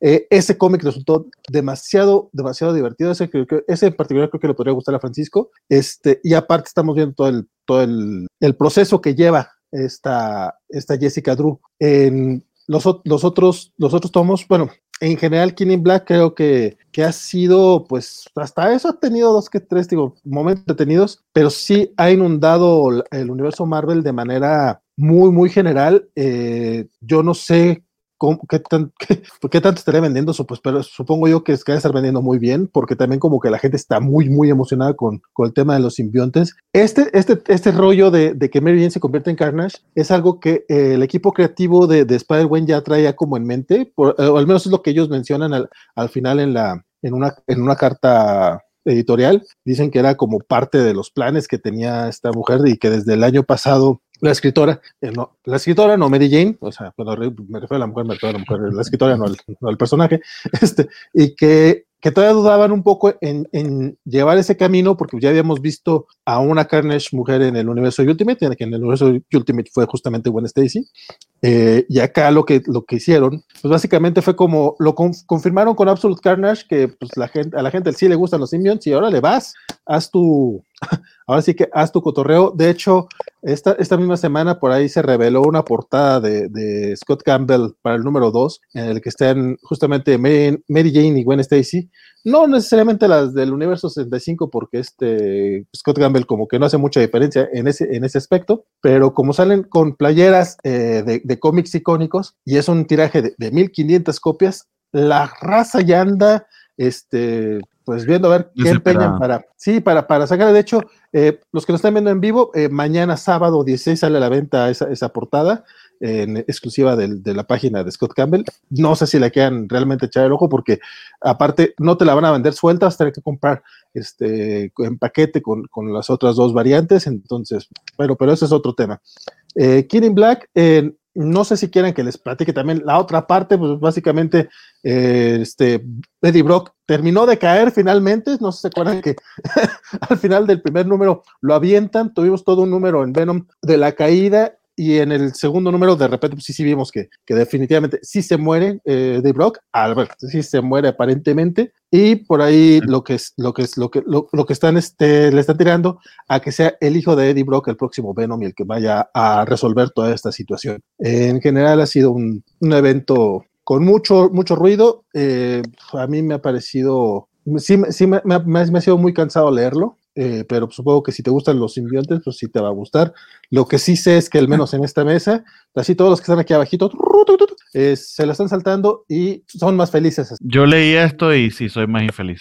De verdad, habrá, habrá quien le guste Venom, pero el arte estaba bonito, muy dinámico, pero en líneas generales, y de hecho he leído críticas de gente que es muy entusiasta con los eventos, inclusive gente que le pareció Empire bueno, que te estoy hablando de verdad de, de, de, una percepción muy diferente a la nuestra, criticando este evento. Entonces yo te preguntaría a ti, entre Empire y Killing Black, ¿qué es peor? Ay, carijo. Mira, te, te, voy a ser sincero, sí estoy leyendo Killing Black, no solamente porque dije que lo iba a leer, este, sino porque sí me ha parecido un poco más entretenido. Es que Empire, al menos la saga principal de Empire, eh, no, no tanto los tie-ins, eh, eran ilegibles. O sea, la verdad es que eran aburridísimos. Yo no sé cómo, cómo ustedes sí se animaron a, terminarla. Yo, yo cada semana. El bono. Yo lo hice porque a mí me prometieron un bono por leer Empire. Este, incluso me prometieron un bono por hablar mal de Empire después de Empire en cada programa. Trato de lo cumplido rigurosamente y sigo esperando. Yo lo hice por el dinero que me mandaron, a mi dinero. es que, no, hay otra razón, hay que consentir al, al, doctor para que no se nos vaya, por eso. Yo como soy cualquier cosa ahí, no sí, los, los, ejecutivos siempre se quedan con los mejores bonos y todos los, exacto, exacto. los trabajadores, eso, eso pasa. Pues, no sé, la verdad, el punto es que Empire sí, la verdad, eh, se me hizo insufrible. Este por lo menos tiene el, se me parece que tiene un dibujo más atractivo, de aunque ya dijo Armando que él sí defiende a Valerio Skitty, yo creo que eh, no hizo un muy buen trabajo en Empire, no que fuera horrible, pero tampoco era como que te llamara un poquito. Acá al menos eh, sí tiene estos momentos, los dragones atacando Nueva York y todo eso sí han sido un poquito más entretenidos. El arte de Stegman es una chulada, pero es complicado. También van pocos números de, de, de Killing Black del, de la serie principal, pues estamos hablando que la serie principal van a ser este... Pero es que, pero eso, eh, eso, es lo cansón, ya han pasado 3, 4 semanas eh, y es un montón de tie que honestamente no creo que tengan mucha relevancia. Aunque hablando de los tie por cierto, hay uno de el de Immortal Hulk en particular que fue sin diálogo, completamente con viñetas, es lo único que yo rescataría porque estuvo maravilloso. Ese lo escribe Al Ewing y lo dibuja Aaron Kuder. Oh, sí, esos números intermedios interinos de Thor de Donny Ketz que el dibujo le gustó a Francisco. Sí, estoy de acuerdo que ese es muy bueno. Bueno, muy es bueno. Entiendo de, de, sus reseñas, creo que es mucho mejor que el resto de King in Black, pero como no lo he leído, no, sé si también pudieron echarle el ojo al de Iron Man Doctor que se encuentran con Santa Claus poseído por el simbiote. No, no, ¿ya salió? Bueno, ya tiene meses, que, bueno, semanas que salió, lo escribe Christopher Campbell y más que nada lo dibuja Salvador La Roca. Pues vamos a buscarlo. Eso suena, interesante la premisa al menos. Sí, creo que se lo estoy vendiendo demasiado padre. Es simpático, no pasa bien, no es una obra más. Está, está simpático. Para número, para leer en Navidad, que es cuando salió en la seguridad. Ah, eso, esos me los perdí un poquito.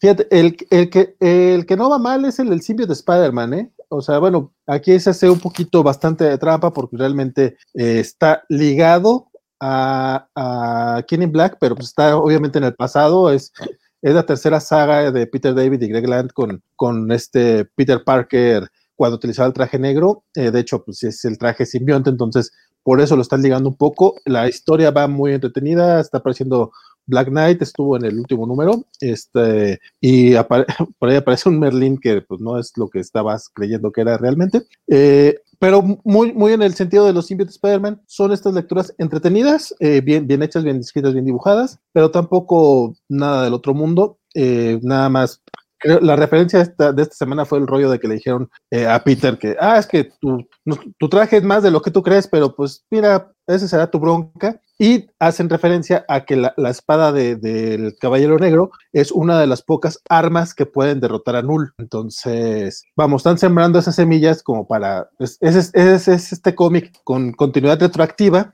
para poder justificar a lo mejor luego cómo van a terminar matando al, bueno, al, van a terminar ganándole al villano. Oh, ya, ya, ya, ya pasamos no, a que, Ah, pero pensé que estaba hablando de ese. no, no, no, no, eh, Symbiote Spider-Man salió hace dos semanas. Este, eh, ok, ok. Pero, imagino, imagino, que sigues con Spider-Man, no sé. Sí, si quieren ya nos, nos, lanzamos al Hombre Araña. al menos de que alguien haya leído algo de Kenny Black que quiera mencionar aparte del Immortal Hulk. No, nadie se está haciendo eso a sí mismo. hacen bien, hacen bien. Este, miren, la verdad es que también no comenté otros que tiene eh, El Hombre Araña. El Hombre Araña sigue, sigue la, la historia esta del eh, Kindred, Harry Osborn, el Norman y todos ellos. Este, esta, esta, esta saga se llama Last Remains. Eh, ay, ¿qué dijo? ¿Cómo, es como postmortem o algo así. Postmortem, Last Remains postmortem. Sí, postmortem. Eh, realmente es, es como que la manera en la que van a diferenciar los tomos, pero es el mismo arco que veníamos siguiendo, este, donde eh, Norman sacrifica un poco a Mary Jane para para que sirva como chivo expiatorio ahí con, con Kindred. Este, Wilson Fisk lo, los, lo aprisiona, aprisiona a Harry Osborn y Norman dice que su engaño fue un engaño doble, o sea, primero engañó a Mary Jane para decir que era bueno, lo, lo engañó para, ah, no, que siempre sí era malo, resulta que no, siempre sí es bueno, Norman Osborn, o sea, vamos, sí le quitaron los, los pecados, y lo, lo, que está tratando de hacer es como eh, salvar a Harry y que Peter le ayude, básicamente lo que pasa en este número es una larga plática entre, entre Peter y Norman, donde él, eh, Norman le está pidiendo ayuda a Peter Parker y este le dice, no, sabes pues la verdad es que yo no tengo ni por qué ayudarles a ustedes, la verdad es que tú nunca fuiste mi, mi, figura paterna, no sé por qué me dices eso, eh, lo cual a mí me agradó bastante porque pues yo tampoco recordaba mucho ese tema de la figura paterna hasta la película, pero bueno, y todavía dice, y aparte de este cuate, pues sí era mi, mejor amigo a veces, pero tampoco era tan seguido, o sea, o sea no fue mi, mejor amigo durante mucho tiempo y yo, ya estoy hasta el gorro de, de todas estas cosas. Eh, vemos a un Peter eh, muy preocupado, sabe que no, ha terminado todo, eh, por ahí Kindred vuelve a ser este, este mastermind todo malévolo de que estoy justamente donde quería que me estuvieran, o sea, todo, todo lo que he estado haciendo, todo es parte de mi malévolo plan. Y la verdad es que el sí, Nick Spencer, me gustan sus diálogos, me gustan algunas interacciones y creo que lo que está, algunas cosas que está rescatando como que tienen potencial, pero no me termina de encantar esta historia. La verdad es que lo estoy leyendo más por el hecho de que es el hombre araña y porque pues alguien tiene que estar leyendo el hombre araña en este cómic, en este programa, pero, pero no, no, no me parece eh, nada rescatable. Eh, aquí vemos como nuevamente las arañas eh, vuelven a decir, tenemos que unirnos y tenemos que ayudarle a Peter, aunque no quiera, que es lo mismo que habíamos visto en los Amazing Spider-Man LR. Y nos vamos, y necesitamos un nombre y nos vamos a llamar La Orden. Sí, güey, ya nos habían dicho que se llamaba La Orden de la Red. No sé por qué lo, lo no, no, no, no sé. De hecho, no sé si es un flashback, no sé si sea cosa de que realmente estamos repitiendo la escena anterior o nada más están repitiendo lo, lo, que ya habían dicho. Eh, como podrán ver, tenemos también a Jessica Drew aquí antes de lo que ya estamos viendo con Carla Pacheco, porque el traje es distinto y son hechos que están sucediendo antes de, de King in Black, eh, como también como podrán ver, eh, mientras todo, todo el universo Marvel anda en su desmadre con el con Null y todo eso, el hombre araña que en teoría debería estar más metido en el tema. El cómic va muy por su, por su lado. Yo lo agradezco, pero sé que eventualmente tendrá que conectarse. Pero también el hecho de saber que esto viene antes que lo que está sucediendo en King in Black y que en King in Black estamos viendo a, Peter de manera muy, pues vamos, como que sin broncas, este, pues no, no, no, no sé qué, qué, vaya a pasar aquí en esta, en esta historia que aparte ya nuevamente ya van 60 números, un poquito más porque este, acuérdense que hemos tenido muchos números bis. Eh, y no se, no sigue sin resolverse, pues realmente lo de Kindred. Yo siento que el tema va más por el lado de, del Mefistazo. Creo que, que sí lo van a terminar incluyendo porque hubo muchos flashbacks a la fiesta de regreso de, de Harry Osborn. Aparte, pues, como esto sí lo alcanzamos a platicar en los últimos programas del año pasado, eh, básicamente lo que, lo que estuvo haciendo Harry fue matar y revivir constantemente, no me fue la manera en que lo estuvo torturando. Entonces vemos que, que este Harry o Kindred eh, tiene el poder de revivir personas, que no sé por qué no revivió entonces a, a todos los cuerpos que exhumó. Y por cierto, otro de los pequeños eh, guiños que vienen aquí es que Carly Cooper, que es esta exnovia de Peter Parker y que es, eh, del- ¿cómo se llaman estos los que trabajan con muertos? Ah, y- Forenses. Forenses. sí, médico forense, gracias. No sé la palabra. Eh, está viendo los cuerpos, esos exhumados, y de repente dice, ay, un momento, este cuerpo no lo había visto, y no te sale qué cuerpo es. Yo asumo que es el cuerpo de, de- Harry Osborn, y que va a, va a haber un rollo por ahí de que realmente el, Harry que ha estado haciendo todo este, todo este desmadre no es el Harry de nosotros, y pues a ver qué pasa. Este, yo la verdad eh, creo que lo, lo conté muy aburrido, pero es que también el cómic no, no me da para mucho, ¿eh? ¿Sabes qué me pasa con, con el de Nick Spencer? Ya Oscar, eh, eh, por ahí en los comentarios me pide disculpas por hacerme leer esto, pero pues es que ya me trepé al tren, mano, ya estoy aquí. Este, ya, ya me hiciste leer 50 números, pues ya me sigo, mira, ya que Este, Pudiendo haber leído 47 de Immortal de Hulk. Mortal Hulk, I know, I know, pero pues es que es Spidey, eh, ¿qué te digo? Este, a mí me pasa algo raro con, con Nick Spencer. Creo que, que parte de la bronca que está teniendo ahorita uno es un número a la semana es demasiado para cualquiera, ¿no? Este, le pasó incluso a Dan Slott, le, le pasó a mucha gente. eh, el hombre se nota que no puede con, con el ritmo. eh, eh, ya está, o sea, bueno, desde hace rato de pronto se cae y trae, tiene estos altibajos. Mi problema es que tiene cosas bonitas que me gustan mucho. Entonces, de pronto es donde digo, híjole, más está. Pero esto está bonito, sí, sí le agarra a Peter, ¿no? Y por otro lado, eh, todo este rollo de la orden de la, de la red ya. O sea, ya todos los personajes de Spider, eh, eh, o sea, siendo la, la, la batifamilia, pero con el hombre araña y, y cuando la gran mayoría quiere, en realidad ha trabajado con, con Peter, o sea, es co- ah, ya es demasiado a huevo la parte de querer hacer la, la Spidey familia. No funciona y además es una Spidey familia y es una de las broncas que tiene Spencer. Eh, en un número dicen una cosa y al siguiente número dicen otra cosa y al siguiente número resulta que querían hacer otra cosa, entonces están dándonos para todos lados porque además están de relleno, no hacen nada, o sea, ni lo ayudan ni, ni, ni nada, nomás están ahí. Hijos de la madre. Entonces, eh, es que ya, me ya los veo y me dan hueva, ya, por Dios santo. De Sí, este como arco es donde va a salir el nuevo uniforme, ¿no? Del siguiente, porque aparte de eso, ya, ya, ya, ya sabemos que es hasta el siguiente. Hay todo un show con eso, ¿no? Es Sí, que sí. está.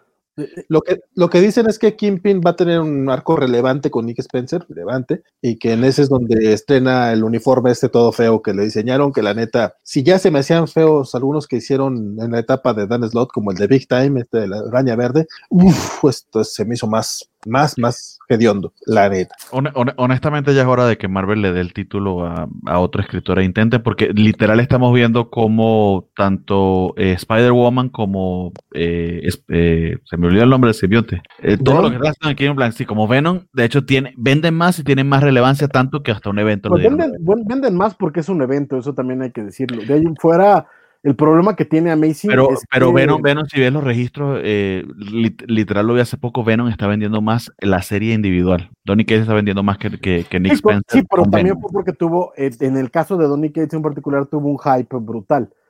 Y le sumas el evento, también ayuda un montón al título en particular, porque es un evento que no salió de la nada, fue un evento que ya tiene anunciado, pues, ¿qué te gusta? Un añito. Sí, no, O No, y que, y que y que lo ha estado construyendo, pero Spider-Man está, honestamente, en este momento, Spider-Man está relegado en segundo lugar, tanto que tienes el gran evento, todos están metidos en Pero el un gran segundo evento. lugar en Marvel no es nada malo. ¿eh? o sea, el problema, el problema- el- es que es el problema. o Pero sea, es Spider-Man, es el Batman de Marvel, ¿no? Amazing Bueno. Spider-Man sigue siendo, y aún así a Batman también cuando sale un eventazo le parten el trasero. O sea, ese no es el punto. El punto es, se sigue vendiendo, sigue siendo de los grandes vendedores de Marvel y, y a ver qué pasa. El problema es ese, que le están exigiendo un poquito demasiado a, a- Spencer, o él se está exigiendo un poquito demasiado, y, y un número a la semana se nota que ya no puede. O sea, incluso el quincenal le estaba costando. Todo esto de Last Remains, que fueron seis meses y un número a la semana, este, bueno, no seis meses, pero fue un rato a mí me parecieron seis meses porque Oscar ya me hizo el cinco años de Spider-Man. Este, ya, ya no, ya no lo da. Este, entonces, yo creo que sí podrían darle una pausa, ¿no? No sé si quitarle el título de golpe, pero darle una pausa. Eh, mira, yo cuando lo leo, por lo menos tengo la, el consuelo, pues no es el de Straczynski, mano. Este, vamos, no es, el, no es el de Howard Mackey, que a Uh. consuelo no es mucho, pero, pero algo es algo. Este, Y Howard Mackey duró, cabrón. bueno, Howard Mackey estuvo cinco años en esa madre, o sea, Straczynski Madre. también estuvieron años cinco, ¿no? terrible. Te- O sea, fue Howard Mackey y Straczynski, o sea, tuvimos 10 años de... Sí, por eso nos encantó Slot. Exacto, sí, pues de pronto llega, no, el- todo el Brand New Day de pronto llegó a, a- a- a- a renovar el título. Yo no sé por qué la gente ve tanto el Brand New Day. La neta estuvo muy bueno. Sí, sí, fue un, fue un- fue- pero es que veníamos de 10 años de una comp- Ahora, Brand New Day, recuerden, eran varios. y todos Eran varios. Uno solo, entonces era más fácil subir la carga de. Porque también era casi semanal, ¿se acordarán? Era, Era semanal. cómics tremenda. Eran tres a la semana. Era semanal y eran bloques de cuatro historias. Uno era el mismo Dan Mar- Slott, Mark era Seth Wells, Seth Wells, ¿eh? Mark Seth Wells y Dan Ajá, Slott. Exacto. Ay, Valente. Seth Valente también. Sí, Valente también hizo varias, claro. Fueron, fueron- eran los cuatro que era, era el pool, hasta que de pronto los tres malditos dijeron, pues ya que lo hagas, Lottie. Entonces dejaron ahí. Y, y- y, eh, agu- aguantó bien un rato, ¿no? Dentro de lo que, de lo, dentro de lo cabe. Y, y un problema es ese. O sea, de nuevo, creo que, que Slot tiene números buenos, porque, digo, Spencer tiene números buenos porque los tiene, pero sí, de pronto, y, y es este reciclar ideas, re- reciclar cosas que no terminan lleg- llegando a nada y estar tirando para todos lados eh, los personajes no, no, no, no ayuda mucho. Entonces, esperamos a ver cómo termina este desmadre. Este, yo ya no Es tengo. está cabrón, ¿no? O sea, por ejemplo, tú que si te dieran la chamba de escribir Amazing Spider-Man, ¿qué harías? Ah, está muy complicado. Aún si no te obligan a escribir un guion cada semana, que estoy de acuerdo que está cabrón. que me obliguen, o sea, que lo hago. El problema es que yo Ya. sé que un cómic a la semana, a lo largo de determinado tiempo, me va a pesar. O sea, Sí, pero me refiero, ¿qué escribirías que no haya sido escrito ya de Spider-Man? Lo que sea que aquí en Dan Slott sí intentó cosas nuevas, no todas funcionaron, ¿no? Pero intentaba cosas que a, a los fans hardcore les cagaron. O sea, el hecho de que Peter ya no era fracasado, de hecho era millonario, tenía su propia empresa, que- o sea, que de repente sí era, era como que muy alejado del Peter Parker tradicional. A mí me gustaba precisamente porque era algo que yo no había leído, aunque no, no todas las no estoy de acuerdo. Yo sí conozco a varios, varios fans que lo estaban, estaban, no tu caso, sí conozco, pues, ni siquiera lo leía porque les llegó el rumor, no, es que- ahora Peter ya no tiene la mala suerte y ahora ya Peter ya no es mi Peter. Entonces, bueno, cabrón, pues siquiera tómate la molestia de leerlo antes de decirme que es una mierda, ¿no? Entonces, yo sí, o sea, no tu caso, yo sé que tú, tú sí habrás leído algunos y no te gustaron, fair enough. Pero yo sí conozco mucha gente que sí que le dio la oportunidad, entonces es mi punto. Entonces, aún si a mí me dieran la chamba de escribir, yo no sé qué haría. O sea, Es que, ¿sabes? de reciclar lo que ya hemos visto 500 veces. Yo honestamente no me interesa ni leerlo ni escribirlo. Concuerdo. O intentar algo nuevo y ya sé lo que va a pasar. Me van a crucificar en todas las redes. Pero es que, pero es que pasa, pasa un poco lo mismo que pasó en el Brand New Day. O sea, al final del día, a mí lo que me demostró el Brand New Day es que no necesitabas el, el, el mefistazo para que funcionara. Es, es simplemente recuerda quién es Peter Parker y cómo funcionan sus historias y regresa a ese punto. El problema que tiene, creo que lo- un poquito lo que mencionas con, con Slot es lo que no te, con- porque en esta experimentación de pronto tropezaba. Y lo que está pasando con Spencer es al revés. Es en este tratar de mantenerse tan fiel al- al- a lo que recuerda de Spidey, es que no lo está dejando, no lo está dejando crecer. Porque llevamos, ¿cuántos lleva? Son ya sesenta y tantos números, Sí, más o en los menos. cuales Peter Parker ha salido en cinco. No sé si me explico. O sea, termina, termina siendo un poco lo mismo, ¿no? Porque es nada más meter en problemas a Spidey, pero te olvidas de la otra parte y te olvidas de, de lo que es parte esencial de, de, de- de Spider-Man. Entonces, lo que hace es que te, te mete el, el Kraven's Last Hunt, te, men- te mete al Sin Eater, te mete al, al, al Green Goblin y todo eso para tratar de mantener como el conflicto de Spidey, pero no te está haciendo nada de Peter.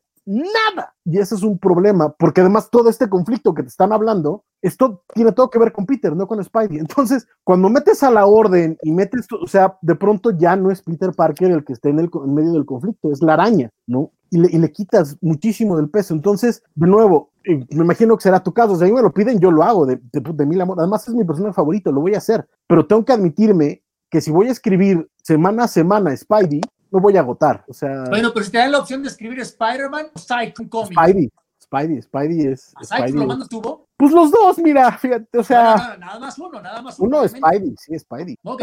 Spidey, pero de nuevo. Lo tienes que ser- dijo, lo dijo, ¿no? Le quedó Sí. grabado. Sí, no, y lo repetiría. Pero sí tengo que, este, o sea, tienes que ser consciente de a dónde vas a llevarlo. Y aquí el problema es ese, que llevamos casi un cómic a la semana durante un buen rato, que no te está, no, no, no está llegando a ningún maldito lado, carnal.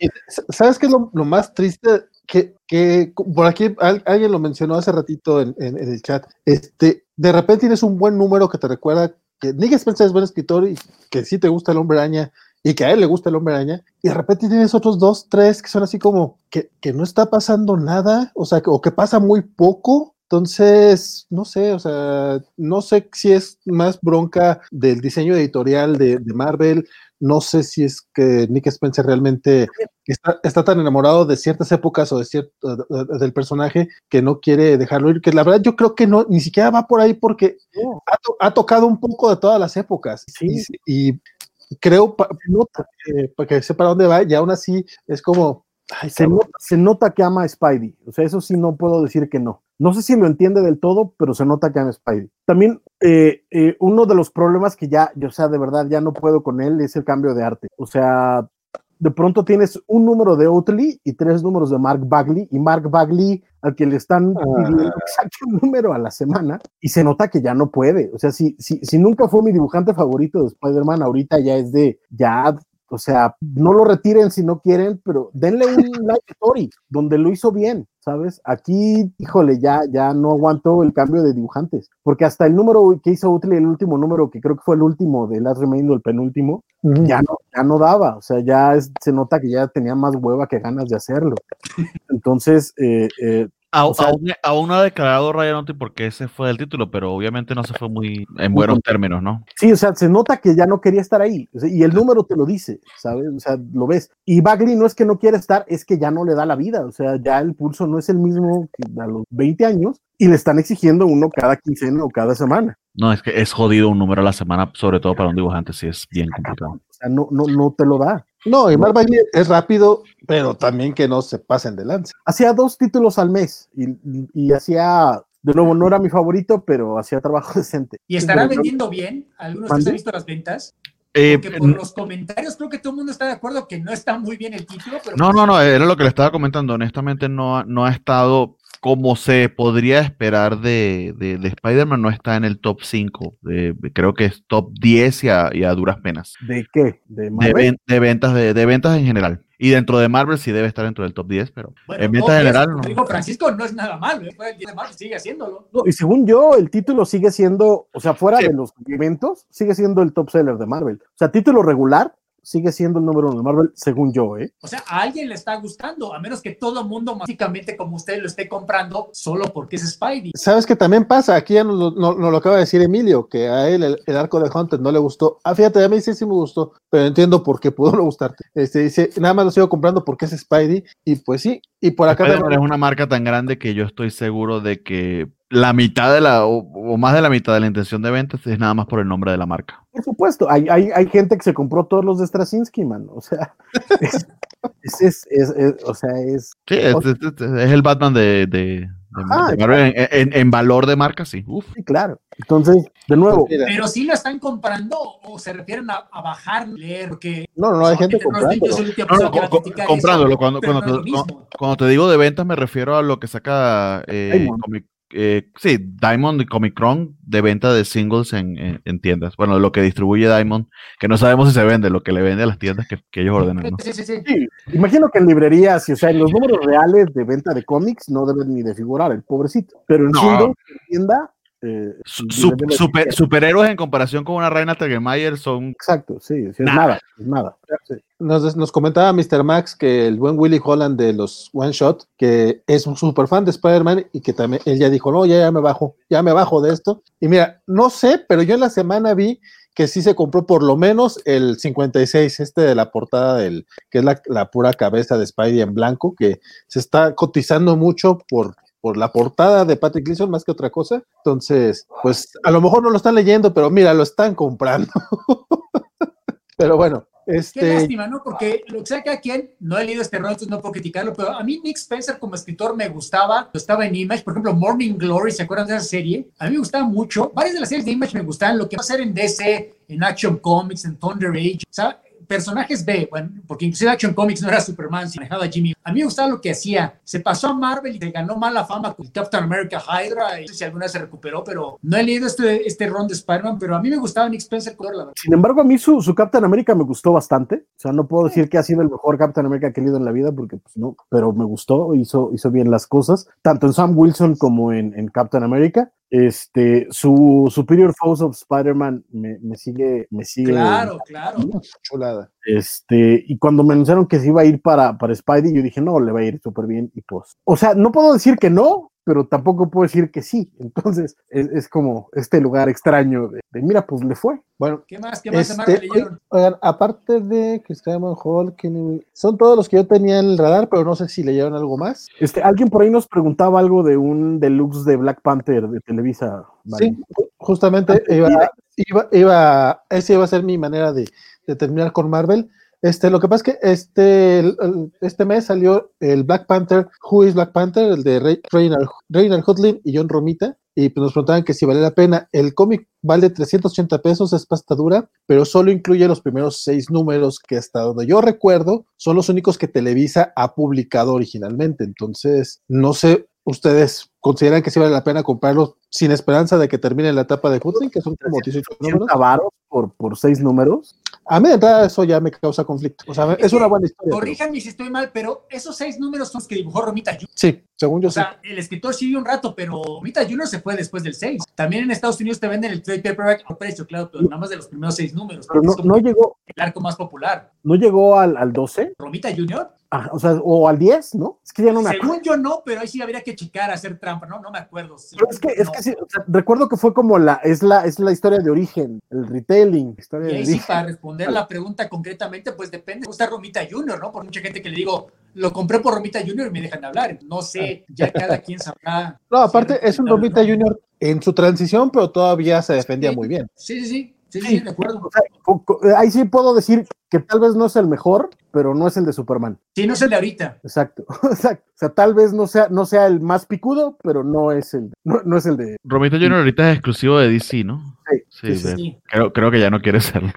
Bueno, yo- ahí la, ahí mi, mi, mi bronca es esa, que son 388 pesos por seis números. El TP, como bien dice Armando, está en inglés y muy probablemente lo encuentres en Amazon por menos. Estoy viendo aquí el pastaduro, el pastaduro en 450. Pues un poquito más por, por, por el original, pero 70 pesos más por un hardcover, la Sí. verdad sí lo vale. ¿eh? E incluye, e incluye una otra historia, por lo que estoy viendo es un Marvel Select, que incluye también historias de Fantastic Four, así que de hecho ah, es como, es como doble. Sí, Hasta no sé por Kirby qué. seguramente, pues, Sí. mucho mejor, la verdad. Es lo que estoy viendo ahorita aquí Ahora, apenas ya- googleando. ya juzgando por la historia sola, vale la pena. Es un muy buen retelling, es una modernización del origen de Black Panther, bien hecha además, bien contada, y mu- mucho de lo que vimos en, en el cine de Black Panther sale de, ese- de, esa- de esos seis números en particular. Entonces, ¿vale la pena? Pues depende. Quizás de no ese precio, sí vale la pena. De, de hecho, eh, por la muerte de, de- del actor, eh, hace poco Marvel Unlimited puso gratis en Comixology todo lo de Black Panther. El que aprovechó, aprovechó, yo aproveché y son como 400 números que están allí. Pero todo, ¿eh? Literal, todo. Todo, TODO. Los de Jungle, no me acuerdo cómo se llamaba. Este, los de Tanehisi Coates completito. Los de. Christopher a mí son los mejores. Los de Hodling, los de Tanahashi Coates, eh, los de Jack Kirby que hizo solo, que, que- que, pues ahí No es están. Kirby, es Kirby. Ahí están. Eh, Este, eh, la única hueva, los singles, o sea, los, los Sí. Pero, Sí. ok, eh, tenías que ponerte, meter en el carrito de a 500 cada vez, porque creo que fueron como 600 números. Cuando Pero, vi el, cuando vi el, los números del el valor era como Marvel 800 Comics dólares en cómics. Eran muy ¿Perdón, ¿de buenos. Disculpa, Que- que adelante, hermano. inclusive las aventuras de Black Panther Marvel Comics, la tira semanal, era Sí. muy buena. Sí, sí, sí. Era también Don McGregor, el Jungle anterior, entonces valía mucho la pena. Y con, ah, no me acuerdo quién era el dibujante, pero era de estos dibujantes como muy contemporáneo, muy a la, a la Bart Sears, Mark, Mark Teixeira, como con un Sí. Black Panther muy masivo. Está, estaba, estaban chistosos, eran bonitos. Sí. Sí, sí. Dice Mr. Max que si vieron WandaVision, digan rápido si les gustó o no. No lo he visto. Me encantó. Me gustó. A mí me, no, me gustó mucho. No, Wow, estoy- mucha promesa, pero. Estoy viendo todos los niveles de gusto ahí. ¿Dónde? Que estoy viendo todos los niveles de gusto. Me encantó. Me gustó. Me fascinó. Wow. Pero yo sí le veo mucha promesa, me recuerda a lo no a Holly. Creo que esta manera poco convencional de narrativa tiene muchísima promesa, pero sí te mentiría que a partir de estos dos episodios me encantó. O sea, yo le veo que puede encantarme, but so far, Es que a mí lo que, me, lo que me gusta es que creo que es consistente con los personajes, que me están dando algo novedoso. eh, eh, de nuevo, tampoco es la reinvención, del, como mucho de lo del, dice la publicidad, pero me, me gusta cómo, cómo acomodaron el, el estilo. Se nota que además los escritores le echaron muchísimas ganas para reproducir los estilos de sitcom. O sea, me queda claro, eh, eh, si son amantes de los sitcoms, van a poder reconocer sin ninguna duda el cambio de estilo de los 50 a los 60, porque se, se nota tanto en ejecución, en dirección, en actuación, en todo. Y Además, además, sí creo que los fans más contemporáneos no les va Claro. a ser tan relevante. Yo también conozco Dick Van Dyke, a Bewitched, ok, pero creo que un fan puede disfrutar la serie aún sin darte cuenta de los cambios y los guiños, no al, no al universo Marvel, sino a la televisión gringa. Creo Sin que duda, se creo puede que- disfrutar aún así. o sea, creo que funciona porque además te lo manejan bien, los misterios que te los van poniendo, te los van poniendo muy claros, ¿no? Y además todo, todo es, es, eh, es a través de Wanda, o sea, sabes lo que estás viendo, sabes qué es lo que está pasando por la cabeza de Wanda, por dónde va el misterio. Eh, este deseo de Wanda de, de agradar, de, de- de convencer, está muy bonito en, en la serie durante buena parte. No hay spoilers, ¿para qué te quitan los van? Sí. Exacto. Y, y creo que está bien. Y lo- los momentitos donde, los momentitos donde se quiebra la realidad me parecieron preciosos. En el primer episodio, el momentito de, de- Oh. de- en el que se rompe la realidad, de nuevo, divino. Bueno, eso creo que no. Y creo que fue lo que más me gustó, ¿no? O sea, o sea, ya sabes que es un gran actor. En otras parte me gustó muchísimo lo que hizo aquí, inclusive más que Elizabeth Olsen, que por supuesto la empecé a ver por ella, pero me gustó mucho lo que hizo Paul Bettany. Sí. No, sí, sí, va bien, va bien, estoy de acuerdo. Tanto como decir que me encantó, no todavía, pero Yo sí digo que me encanta. no me levantaría a las de la madrugada, lo que sea, y la veo primera cosa que viernes. Pero no, pero realmente no te levantarías porque ya estás despierto a las 3 de la mañana, ¿eh? ¿No? O- Bueno, o- yo de hecho no me duermo tan tarde como ustedes. Yo últimamente ya soy viejo, ya saben, yo como a las 2 de la mañana ya apago la Pues yo Ah, soy un gran anciano porque yo sigo durmiendo a las 10 de la nochecita. Ah, Pero bueno, eso soy yo. Mira, se- De se hecho, aquí, desvela- aquí- aquí- aquí pasé mi hora de, de- de dormir, ya me están regañando. Pero ni cuando estoy enfermo me he dormido antes de la medianoche, estás cabrón. Amigo, Amigo, puedes decirme lo que quieras. Y con- bueno, en la primera. Tengo que estar- así, tengo que pero estar somos conectado para- entonces tengo que estar conectado para reuniones a veces a 7 de la mañana, así que yo prefiero mi sueño. Ah, o sea, tienes chamba a las 7 de la mañana. A veces, pero sí. Ah, distinto. Estás hablando con tres huevones que no se levantan tan temprano. Es, lo, Pues que sí, la, estoy la- la vida de los ejecutivos, ya sabemos los bonos que cobran que yo no. lo que estoy descubriendo de la, de la vida de home office es que puedo dormirme entre call y call y nadie se da cuenta. Uf, amigo, ¿cuántas reuniones he tenido en calzones? Bueno, tú eres el No, primero. no, ¿no? yo tengo este programa en calzones. Es ¡Ah, no! Bueno, ¿no? No abras esa caja, Bernardo. Por favor, Exacto. se, se- se le va la cámara. Pero entre call y call oficinil, mira, una pestañita y vámonos. Pues Yo vengo hasta con patos. En traje y ¿Cómo- todo, cómo camisa siempre, en camisa. Usted, usted de punta y guantes, señor doctor. Me pagan No, mejor, yo lo no. sé. Yo, de nuevo, yo como soy cualquier pelagaza aquí, mira, pichones. Es que tienes que hacer como yo, que se vistió como el jefe, ¿ves? Mira. Exacto, exacto. La me culos, ya les dijeron hace rato. Vístete, vístete para el trabajo que quisieras tener. Lo siento, Bernardo. Pues sí, no, está bien. Hay sueños mejores, déjame decírtelo. No, no, yo soy el que me está vistiendo para el trabajo de Bernardo. bueno, eh, pues sí, digo, Ya acabamos con Marvel. sí, acabamos. De hecho, lo de, lo de WandaVision, pues yo eh, hace rato me, me, me aventé un programita con Elisa de Dugalde y con Waco al respecto. A ellos sí les Este, pagan. no, Claro. y no, y no les, no les pongas ideas en la cabeza, compadre. Hay- hay, eh, No luego hablamos. Elizabeth, sí. Ah, bueno, claro. Este, pero bueno, eh, igual por si, pues ya vieron los capítulos, eh, allá platicamos más, más a fondo con spoilers y todo, pero pues a grandes rasgos a mí, como dije, sí me gustó, se me hizo muy, muy divertida y todos estos tropes que, pues, los clásicos que, con los que crecimos. Yo creo que sí crecimos con ellos porque, aunque no nos haya tocado ver a lo mejor ver las series originales, pues, son las que se han repetido por años y como dijo Francisco, si te gustan los sitcoms, sí, sí, sí, te puedes terminarla amando la serie. A, ti te gustó Mujer Maravilla en 1984? Claro que sí. A mí también. Vamos, a, vamos aquí a ser sinceros. También me ¿Mejor o peor que Mujer Maravilla en 1984? WandaVision? No, son, muy distintas. Yo sé que son muy distintas, pero pregunto para, para poder entender. No, relájate. No, no, no, ya va, ya va. Estoy preguntándolo. Yo sé que es mucho mejor. Mujer Maravilla en 1984 es una porquería de película, no tiene ni sentido. Pero con, dos episodios, con dos episodios, puedo decirte que es mejor que el 90% del DCU, así de fácil. Muy bien. Si, si, si, me apuras, sería un porcentaje más alto. Pero es que es parte del problema también. como pregunta ociosa, el primer episodio de Dark Devil me gustó un chingo desde, me enganchó desde el primer episodio. Estos dos me gustaron, pero no me engancharon, o sea, es una comparación injusta, por supuesto, pero para pasar porque uno dura una hora y estos duran media hora. Pero para mí son dos niveles distintos, ¿eh? O sea, Daredevil, si la gente está esperando un mm. inicio tipo Daredevil, no Es que creo que creo que también son es porque son dos tonos distintos, o sea. Por supuesto, por supuesto. Y en la eh, eh, en la ejecución de una u otra forma Daredevil tenía que ser mucho más conciso porque estaba planteando un personaje que la verdad es que la mayor parte de la gente no lo conocía para ese momento, y si lo conocía, lo conocía de la película, entonces tenía que redimirse de eso. Y aquí venía, vienes de la, de la, de la ola de, la, de las películas, o sea, te están poniendo, es lo primero que vemos de, del, del, Marvel, del universo cinematográfico de Marvel después de... de, ¿no?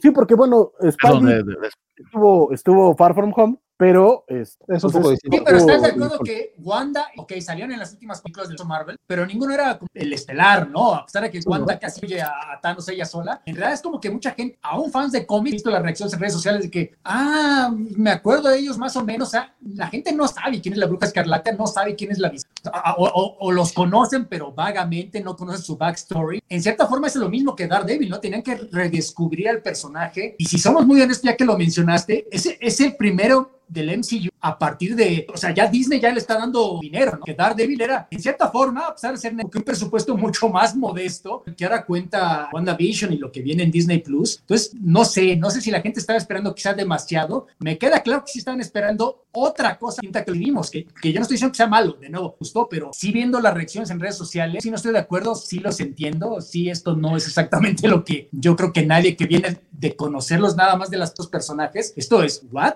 Y que, y que las la serie de Netflix no tocaban, no tocaban el MCU. Como de Left Field, perdón, perdón. Que la serie de Netflix no tocaban el MCU, se referían al evento de Nueva York, era una cosa muy alejada.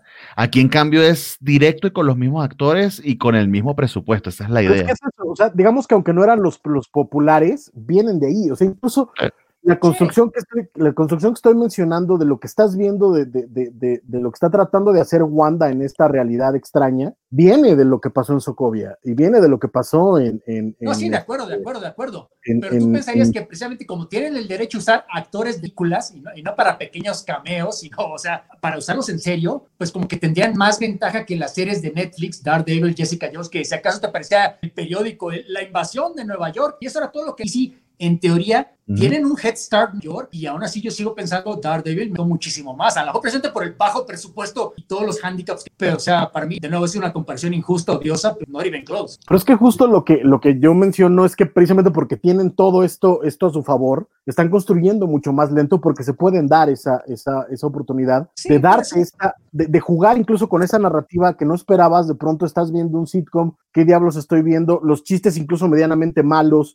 bien ejecutados, pero, pero muy de esa época, digamos, etcétera, y de pronto romperte la realidad en nada, es como, como, wow, ¿no? Como para, para, para atrapar y, y, contarte algo a largo plazo porque vienen de eso. En Daredevil no lo tenías, en Daredevil tenías que... Y además en Daredevil hay que recordar, fue binge watching, soltaron la temporada de golpe. Entonces, si ese sí, pero aún si hubiera sido solo el primer episodio, no por necio, pero el primer episodio me habría yo, I'm here every week. Correcto. sí, correcto. Pero es que a eso voy. O sea, un poquito lo que están apostando con, con, con WandaVision es esta, es esta tendencia en redes semanal porque te lo está contando despacito. Daredevil tenía que engancharte para que te la vieras toda. Pero les pregunto a ustedes, así como, así como Mandalorian, ¿creen que tengan a la gente viendo Disney Plus esta serie en particular? Yo creo que sí. Yo Como no Mandalorian. Mm, No, No, como Mandalorian, no. Como Mandalorian, Porque Baby Yoda salió en el primer capítulo. porque No, no, no. Mandalorian fue un evento social que inclusive rebasó Ah. los, los límites de Warsis. O sea, todo el mundo la estaba viendo. Olvídate de Normies. los- no, Ni las películas, aunque no lo puedas creer, ni las películas las y lo empezaron a ver nada más por Baby Yoda o que lo escucharon de voz de gente. Yo no creo que este, o sea, yo- de nuevo, va a ser una buena serie, pero esta sí la veo más de nicho. O sea, no creo que la gente, los 100 millones de gente que vieron las películas de Marvel, vayan a correr a. De por sí es el problema ver, WandaVision. se sigue negando a pagar en la plataforma de Disney Plus que ustedes quieran, pero, o sea, yo no creo que sea un evento con Mandalorian.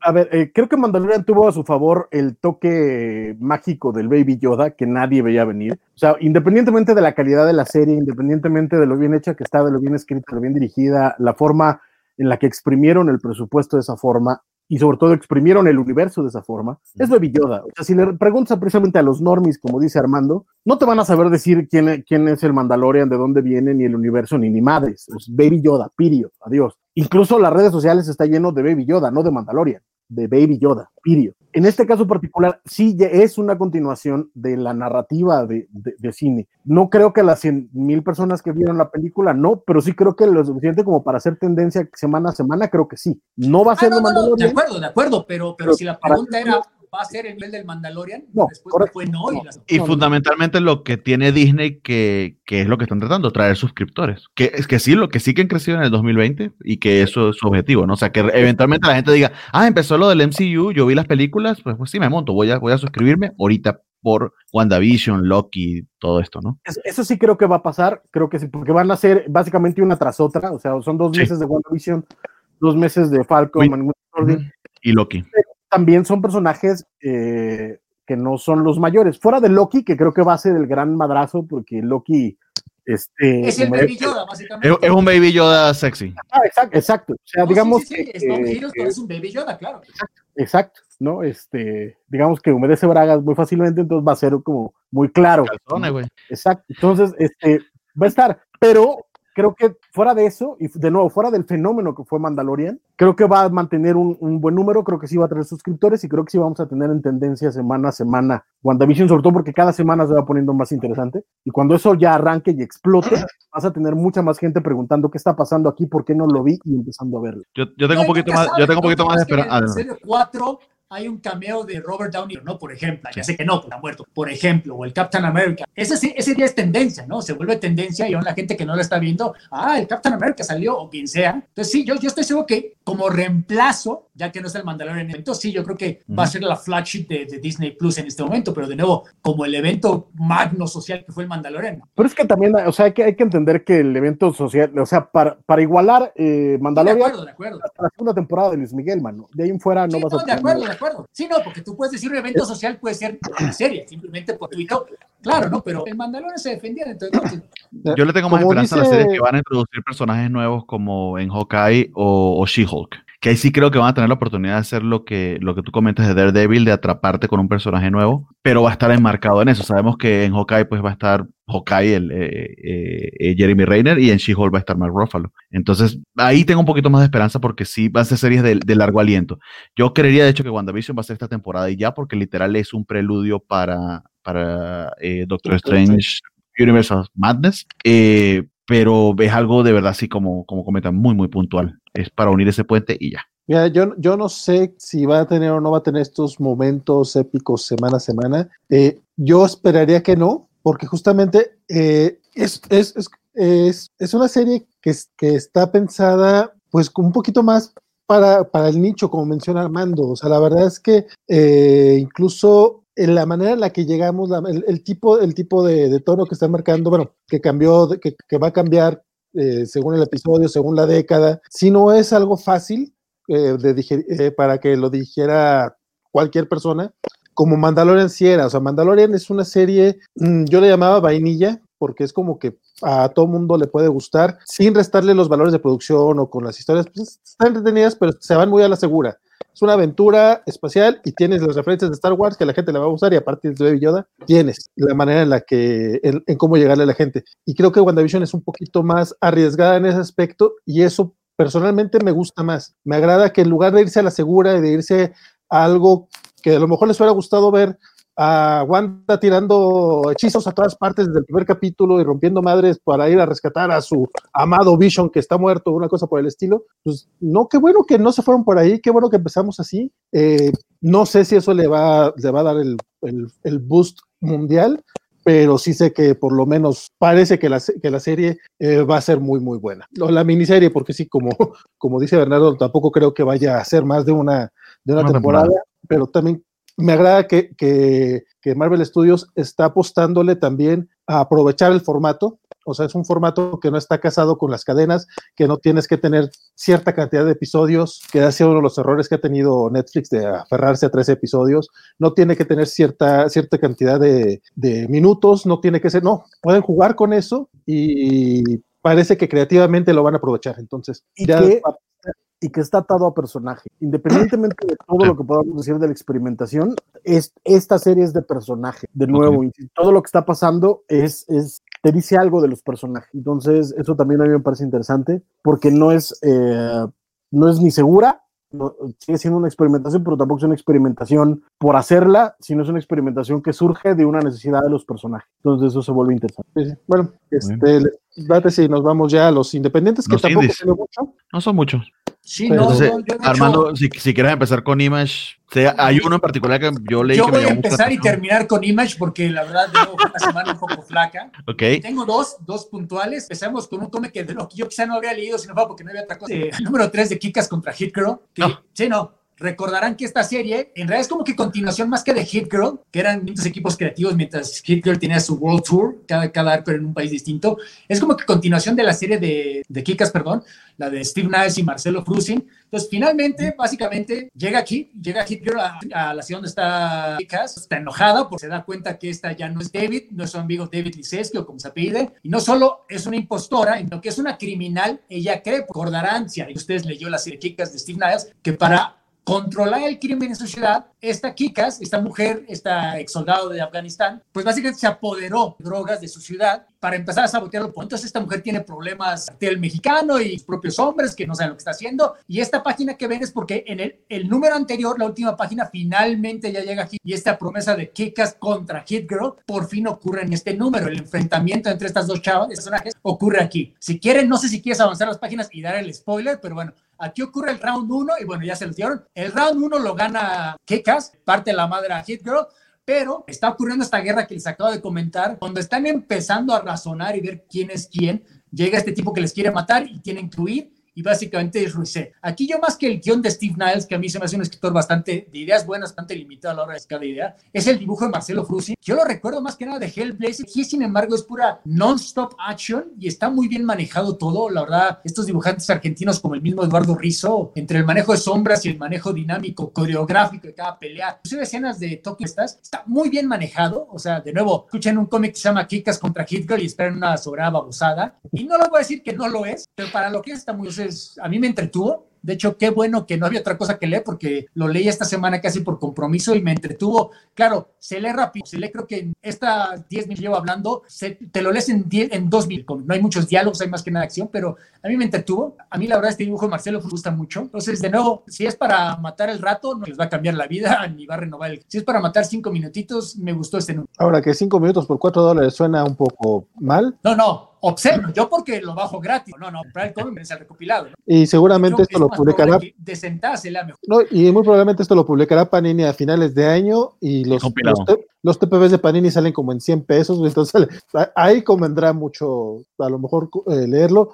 Yo nada más leí el primer número, la verdad es que el segundo creo que salió en vacaciones y ahora que lo vi, este, dije, no, este lo dejo para después porque no me... Por, eventualmente lo leeré. No, yo en vacaciones no leí nada. Salió el número 2 en vacaciones, como tú dices, y como salió este y tenía que venir a platicar de eso, no podía así leer el número 2, el número 2, pero yo también igual que el 2 salió en vacaciones, lo bajé y dejé el disco duro. Pero, pero bueno, y ya para terminar mi intervención, también de Image salió uno que se llama Jaja, este W. Maxwell Prince, que es el mismo escritor de esta antología de horror que yo llevo varios meses mencionando y recomendando en mis redes sociales, que es Ice Cream Man, que son one shot tras one shot, mes tras mes. Bueno, bueno, ha habido un par de visuales. Siempre es el mismo equipo creativo, es este escritor Maxwell, W. Maxwell Prince y Martín Morazo. Para este, esta antología, que la antología de Scream alguien me hizo caso en Estados Unidos a vender, entonces le han ofrecido otra antología, pero para jalar más que contrató a dibujantes más famosos y aquí el, el gimmick es que cada, cada número va a ser dibujante distinto. Para el primer número se trajo a Vanessa del Rey, esta dibujante cubana tan buena. A, lo mejor la recuerdan precisamente de Scarlet Witch, Robin y algún número por ahí perdido de otras cosas, pero más que nada, el trabajo, como pueden ver, es un trabajo muy bueno. Y aquí sí voy a contradecirme. Me gustó más el dibujo de Vanessa del Rey que la historia en sí. Me gustó el guion, pero creo que se queda corto, sí, de los Ice Man, número tras número, que son experimentos tremendos cada, cada número. Hay uno que se lee de adelante hacia atrás y un palíndromo, básicamente, y son dos historias distintas. Hay una historia que son tres paneles consecutivos, como la película Colors de, Julia Roberts, que son historias paralelas. Aquí es un guion, me gustó, pero creo que bastante conservador. A lo mejor intentó irse por lo seguro para el primer número. Es un número, inclusive lo pueden, lo ven en alguna reseña, que es como que un riff de esa premisa de The Killing Joke, de que nada más requieres un muy mal día para caer, perder la completo, porque el protagonista ya rápidamente, un payaso, o sea, literalmente un güey que se, se pinta la cara y zapatos, ni siquiera no estando como un payaso que trabaja en una feria, y él empieza diciendo, no, yo soy de las personas más afortunadas del mundo, soy mi esposa, tengo hijos, tengo un trabajo. Y la primera página, sin embargo, es la esposa diciéndole, ay, no mames, consíguete un trabajo. O sea, o sea eres un payaso, literalmente, trabajas en una pinche feria. Es más, vienes disfrazada comiendo, te da versa. Y él va y de su trabajo y siguiente página le dicen, no, pues es que ya te vamos a decir que va a cerrar la feria. Entonces le dan su cheque, le dan un poquito más y como si fuera viernes en la covacha cuando nos pagan, va el otro payaso y lo asalta para quitarle el cheque, ¿no? Porque está, así está la situación, ¿no? Es, es, es un comentario político y de la economía de nuestros días de pandemia que no lo menciona, pero el mundo está desesperado esperado. El payaso que la asalta no es que sea una mala persona, de mejor amigo, pero güey, ¿qué quieres que haga? O sea, mi hija tiene, o sea, su escuela, sus clases de ballet, todo, no tenemos. Entonces la asalta, quita su cartera, pero había escondido su cheque en su calcetín, entonces va al banco a depositar su cheque. Como es el día todo mundo, todo le sale mal, entonces él sigue, que no está tan mal la vida, pues llegan a asaltar el banco. Y anda como que en su propio pedo, aquí es donde se pone medio, medio, medio psycho el episodio, medio, medio onírico, como todos los episodios de Scream Man. Él como que no les hace caso y sigue riéndose hasta que le colma la paciencia a uno de los asaltantes para a quemarropa en la frente. Empezamos a ver escenas cuando la bala está penetrando, a esto que están viendo, empieza a penetrar el cerebro y él, y él mismo está pensando, ah, como la bala me está penetrando el cerebro, se están prendiendo sinapsis, estoy recordando todo lo malo en mi vida, todos los malos momentos, pero mientras más penetra la bala, ah, también recuerdo buenos momentos, eh, cuando nació mi hijo, cuando nació mi hija, la sonrisa con mi mujer, cuando nuestra relación funcionaba, cuando yo tenía esperanzas del futuro, etcétera, etcétera, etcétera, ya para no echarse a perder la historia, pero acaba la siguiente página, en efecto, parece que él está muerto, continúa la historia, no, se para y los vence porque están tan, tan friqueados desde que sigue vivo, pero no los ves usando artes marciales, no, simplemente a uno lo empuja, a otro lo patea en los huevos, handkerchief ese mágico que usan los payasos, y al final sale, sale, ya llega la policía y le dice el médico del, de la ambulancia, no, pues eres el güey más suertudo que existe en el planeta, porque de alguna manera la bala te petró y salió, o sea, estás sangrando, pero estás vivo y estás, o sea, uso tus, tus habilidades de tu cerebro, básicamente. Entonces él dice, no, ya lo sé, yo soy de las personas más afortunadas del mundo, va, va a manejar su casa, ve al que la asaltó, que no, no solo amita, y lo saluda como no hard feelings, regresa con su esposa y en este momento también de no saber lo que está pasando, si es real o no, lo, lo está alucinando, perdón, que técnicamente le dispararon en la cabeza, ve a su familia, pero muñeco. Entonces dice, no, pues, ¿qué te pasó? Y no, no te preocupes, no pasó nada. Y ya entra a la casa, la, la, la mujer le dice, no, pues me vas a matar de pura vergüenza, pero no sabes exactamente lo que pasó no lo que, o lo que no pasó este escritor. Entonces, de nuevo, a mí me gustó, me gustó mucho, pero creo que si vienen de leer Ice Cream Man, creo que sí deja un poquito de ver, no es tan innovador el guion, me gustó, hay unas partes muy, muy, que sí llegan a gente, o sea, sobre todo si, tienes problemas económicos, de, nuevo, creo que sí, hay, sí afectan. A, a mí me gustó mucho, creo que empieza bien, pero de nuevo, me gustó más el arte de Vanessa del Rey, el guion, no sé si ustedes le pudieron echar el ojo, ¿qué, qué, qué les pareció? Sí, de hecho, fue de los que leí por dos razones, uno, la portada me, me encantó, o sea, a lo mejor está muy poco impactante, pero está hermosa la, la, portada. El título, ajá, también.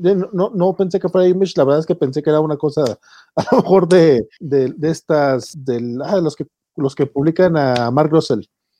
Eh, se fue el nombre. ¿Ahoy? Ah, sí, algo tipo Ahoy, tipo, ese tipo de, de, que son todavía más underground. Eh, ya después vi que era de, este escritor, justamente en, este, ahora estas últimas semanas, ya empecé a leer Ice Cream Man, apenas llevo tres numeritos. No, todavía no digo que, que la llevo muy adelantada, pero me, me estaba gustando. Dije, ah, mira qué chingón. A esta le voy a entrar desde el principio. Y no me, no me decepcionó para nada, al contrario, me, me gustó mucho. Eh, me latió incluso el final, que sí es un poco agridulce, pero, eh, pero, pero muy de acuerdo a lo que, a lo que, a lo que estábamos leyendo. Eh, chulada, chulada de cómic. Y ahora que tú, me- que, que tú dices que ni siquiera le llega a los niveles a los que llega Scream Man, pues con mayor razón voy a seguir leyendo la otra. Eh, yo también lo leí, me, me, me gustó bastante. Eh, es un tipo de horror diferente al de Ice Cream Man. El de Ice Cream Man quizás sea, eh, no diría que body horror, pero es más efectista. Este es como más existencialista. Inclusive Eh, es más sobrenatural en Ice Cream Man, ¿no? Sí, también, exactamente. Porque aquí no termi- eh, de hecho juegas con eso, con tu expectativa de que algo sobrenatural va a pasar, pero realmente no lo sabes. De hecho, eh, a mí me dio la impresión de que, ah, ok, esto sí, se, se parece un poquito a la premisa de Joker, la película, pero bien hecha. Entonces, eso también me, eh, eh, eso me llamó la atención y me gustó. Pareciera que van a ser historias de payasos. De hecho, te- ya te, te presentan el segundo número, que es con esta artista británica Zoe Thorogood, que hizo una, una, una novela que de hecho estoy muy pendiente de cazar, que se la recomendaría. Eh, ah, eh, estoy por buscarla para exactamente ver de qué trata, pero está interesante que literal está yendo, y está yendo con mujeres, por cierto, pero con estilos bien, bien diferentes. Eh, y, y promete, promete la serie en ese aspecto. De hecho, promociona ya al final Ice Cream que lleva en cinco volúmenes de TP y, y- y esto está como experimento y como algo aparte está bien interesante para, para seguir a, a Maxwell Prince. Francisco, No, a esto no llegó. Sí, no, perdón, no, no llegué independiente esta semana, así que este, ustedes síganse. Este, los veo al final. No, pues de hecho, yo De, de Image eso es todo, creo Yo yo. iba, sí, sí, sí. Yo iba a leer todo el, el, el Seven Secrets que salió esta semana, pero ya no alcancé. No sé si Bernardo sí le echó el ojo. Sí lo leí. Oh, Aquí lo tengo. Y, y de hecho se, estuvo, estuvo muy, muy bien. Eh, a ver, aquí les comparto. Eh, el cliffhanger con el que nos dejaron el año pasado en Seven Secrets, eh, esta serie de, de- Tom Taylor, eh, es que literalmente pues eh, se habían ya terminado de, de, de esconder en esta, en esta fortaleza que se suponía inexpugnable, pero una fortaleza inexpugnable para las armas de- del medioevo, que obviamente esta gente con tanques pues los volvieron verga y pudieron invadirlo sin problemas y es la gran, gran batalla final y los grandes sacrificios. La estrategia que se le ocurre a, a estos guardianes de los secretos, pues es entromparle directamente a los invasores, que es algo que ellos no se esperarían, que gente a pie vaya a atacar tanques. Siguen esa estrategia y por supuesto, aunque tienen un gran momentum, literal lo dicen así en la serie, eh, pues terminan eh, inevitablemente, inexorablemente perdiendo eh, y uno de los, eh, de los guardianes pues termina muerto. De hecho, eh, comentan de una situación bien incómoda, esto no lo han revelado, de que se suponía que solamente 15 personas sabían de esta fortaleza, como estos que están invadiéndolos la descubrieron, es porque obviamente tienen a, a un, a un soplón dentro de ellos, eso es algo que no se comenta. Eh, y lo que finalmente aquí pasa, que sí es bien interesante y que yo ya esperaba que eventualmente pasara, es que te empiezan a revelar de qué se tratan estos benditos secretos que ellos guardan tan celosamente hasta pues sacrificar su vida por ello. Eh, abren uno de los maletines y se abre un portal que de hecho es por el que escapan. eh, de- literal, la, la- líder les pide abre el tercer secreto y se escapan por este portal eh, a un mundo onírico eh, y- y- y bastante interesante. Y el otro secreto que abren, este, o que, o que los inversores pues se, se- se- atreven a abrir, eh, solamente le, le, le da una pequeña revelación al respecto que le dicen, no lo abras, este es muy terrible porque no, eh, puede ser que no tengas una- alguna idea, pero esto fue lo que acabó con, Atlan con Atlantic. Eh, luego de que entran en el portal de- de- del tercer secreto, pues están los que, con los otros secretos que, que pudieron guardar, eh, están el resto de los, sobre- de los sobrevivientes. Y sencillamente pasa que el protagonista, a pesar de que le dicen que no se extravíe de este camino luminoso, pues ve dos figuras que lo llaman. Eh, y estas dos figuras, de hecho, hacen un comentario bien extraño, ¿no? Que, que,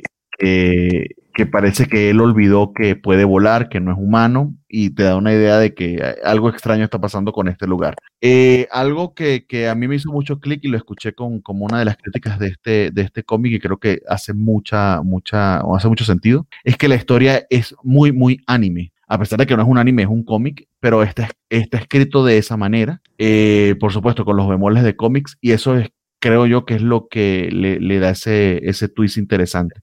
Eh, en el sentido de que eh, hay personajes que no son necesariamente todos buenos y todos malos, hay muchas sombras, hay mucho compromiso emocional entre ellos, las relaciones son abiertas en el sentido de que no son castos y puros, sino que realmente hay relaciones entre ellos y las exploran. Eh, el tema eh, emocional bastante, de, manera bastante interesante y, la serie hasta ahora pues pinta muy muy bien.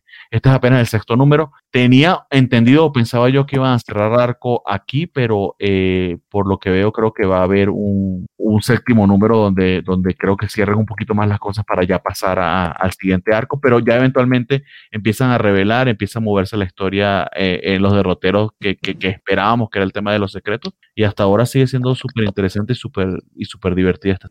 Pues sí, habrá que echarle el ojo. La verdad es que a este ya no, ya no, ya no llegué, pero sí es de las series que estoy leyendo eh, mes con mes. No sé si hay algo. ¿El de Big Girls ustedes? ¿Cuál? El de Big Girls de Jason Howard. No, no, no, no, no, no lo estoy leyendo. Lo descargué, pero no lo puedo semana, Bueno, terminó el primer arco. en teoría, dice, pues aquí acaba la historia, sola. Y el plan de Jason Howard es hacer un, expandir el universo, continuar las historias. Pero no sé si, no sé cómo le en términos de ventas, pero si ya, ya no hay más números, pues acabó bien. Jason Howard, ustedes recordarán, es más dibujante que escritor. Él trabajó en Trees con Warren Ellis, por ejemplo. Pero aquí él escribe su propia historia, él dibuja y escribe. a Creo que final un poco se fue facilón, se fue por lo sencillo, porque si algo le había caracterizado es que en los números anteriores, como dice Bernardo, no sabías, o sea, los malos no completamente malos, no eran completamente buenos, una manera de simplificar las cosas. Eh, aquí como que de repente el que parecía villano, todo el mero, mero villano, villano, malo, malo, malo, y lo matan y ahí acaba. Hizo muy torpe la manera de terminarlo, pero los cinco números anteriores, creo que manejó muy bien los, los personajes, manejó bien la historia. Hay, tenía sorpresas, fue emocionante y dibujo, el, dibujo de Jason Howard pues habla por sí mismo. A mí me gustó esta historia, la recomendaría. Tampoco les va a volar la cabeza, pero está mejor de lo que yo pensaba. Jason Howard iba a escribir su propio cómic, la verdad, quedó muy bien, quedó bien, la verdad. Un final un poco facilón, pero en realidad me gustó. Yo lo tenía entre mi, entre mi lista, pero no alcancé a leerlo. Eh, porque de hecho ya se me había olvidado parte de los últimos números. Ah, bueno, eh, eh, contexto rápido, no leído donde por alguna razón esta enfermedad que hace que las mujeres crezcan, o sea, literalmente se convierten en picos, en gigantes, y los hombres también crecen, pero se convierten en monstruos, o sea, no tienen uso de razón, son como bestias de destrucción. Entonces usan a las mujeres, les dan armas gigantes, vaya, para salvar, para proteger a los hombres gigantes y que los vienen a destruir, ¿no? Y conforme vas leyendo la historia te das cuenta que, ah, esos monstruos no son tan monstruosos, no son tan mindless como parecía, si tienen cierto uso de razón y los héroes que nos están salvando no son tan heroicos. De hecho, el mero mero, el comandante que es a las Big Girls, tiene sus propios motivos para no ser exactamente la mejor persona del mundo. Y la mujer que está mandando a los niños a atacar la ciudad no es la villa que, o sea, pero a grosso modo, para no echar, estuvo bien manejado, aún con el final sencillón, creo que está bien, digo, la verdad me gustó mucho más de Saba. Si te soy muy honesto, mejor que el último que hizo con, con Warren Ellis, porque la verdad es mejor escritor, por supuesto, pero luego le echa la hueva y se nota leguas. Aquí, la verdad, mejoró todo, la historia, e inclusive el dibujo. Si ven el trabajo en Trees o inclusive de Astounding Wolfman con Kirkman, aquí se nota que, que, Jason Howard ha mejorado o simplemente estilo. Me gusta más lo que hizo aquí que, que lo que hizo en cómics anteriores. Esa quizá no es la mejor página, ¿no? Pero en, realidad, en general me ganas para... Me acordé ahorita que también semana... Y yo, esa serie no la estoy leyendo. Y ya no la leerás porque ya se acabó. Yo, yo, leí el primero, quería leerme este y ponerme al día con los que me faltaron, entonces, pero pues ya no. Oye, bueno, siempre mucho. Sí, no, la idea me, me, la idea me gustó mucho, el, el, concepto me, me pareció bien, y sobre todo eso, que desde el primer número te va plantando estas semillas de duda y de misterio en lo que está pasando, con, además con muy buena caracterización, o sea, las semillas de misterio te lo va poniendo en momentos emotivos, entonces eso siempre se agradece, que se narre bien, que se narre bonito, y el dibujo me gustó mucho, la verdad tiene este estilo eh, Crisamniesco, es Carlos Martín, eh, Marcos Martinesco, que me gusta mucho, y que además lo sabe, lo sabe pulir bien en las escenas y en la secuenciación. Entonces, sí, me lo leeré, me lo leeré. Y esencialmente eso fue lo que leí esta semana.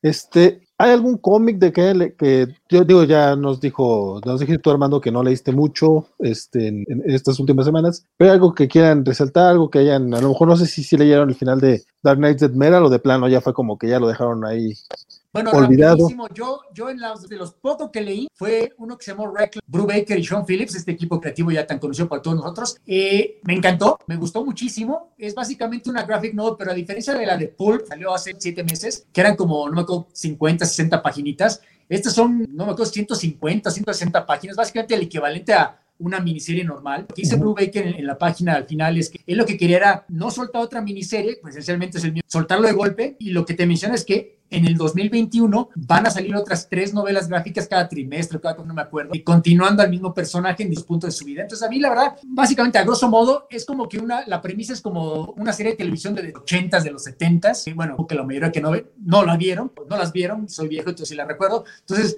tiene esta premisa rara de que marcas un número, te como venir una persona que te va a resolver equalizer, tipo, y tiene su, su vive en, arriba de un cine abandonado, típica premisa de, de Rockford Files, esos tipos de 70s que vivían en un yate o vivían en su coche arriba del castillo Las Vegas Dantana. Entonces, no sé, tiene varias cosas. Si la otra tenía elementos de literatura pulp, esta tenía elementos de series de televisión de los 70s, 80s, que para viejitos como un servidor, pues le trae mucho recuerdo nostálgico. Entonces, la verdad, Ah, yo la disfruté mucho, pero, pero, no se asusten. Yo creo que cualquier persona, aun si no están viejos, la pueden disfrutar para empezar porque escribe Brubaker el guion. Ya saben que buena historia, buena caracterización, buenos personajes, bueno, todo. A mí me gustó, me gustó muchísimo. No sé qué más puedo decir de, del arte de Sean Phillips, o sea, simplemente soberbio, insuperable. Y aun si no, no hubiera escuchado que venían más, más novelas gráficas, encantado de la misma manera que Pulp, aun cuando no va a haber continuación por razones obvias, spoilers. Entonces, no sé, es un cómic que recomendaré yo. Eh, como como es un esencialmente una original graphic novel y es pasta dura, no recuerdo cuánto va a costar el hito, no va a ser necesariamente tan barato, pero vale en efecto esta portada que, que, está saliendo. Andaba como una portada como precisamente está intentando revivir este tipo de, de historias de los 70s, 80s, no es tan atractivamente como la de Pulp, inmediatamente tenía este flair de West de novelas Pulp de los años 30, pero de nuevo, desde la primera página encuentran esa escena de con la hacha y peleando su tipo de lentes, engancha, engancha desde el momento, entonces la verdad no se mucho. Bueno, si quieren bajar el cómic digital en Comixology, estoy seguro que no se van a arrepentir. Eh, andaba como en 450 en Amazon, ¿eh? Sí. De hecho, Pulp salió hace poquito en pasta blanda. Eh, yo ya la, la reservé este, en 234. Los que están interesados está más económico que el pasta dura, que de hecho creo que ya al menos creo que no se consigue. Pero el pasta dura tampoco estaba tan caro, ¿eh? Como 500, sí, no como 500 lo vi yo, ¿no? Que eran, aún con las páginas eran 60, 70 tops, entonces no había, aún siendo hardcover, de salir no tan caro, digamos. Este da más por su dinero, porque son más páginas. Sí, sí, sí.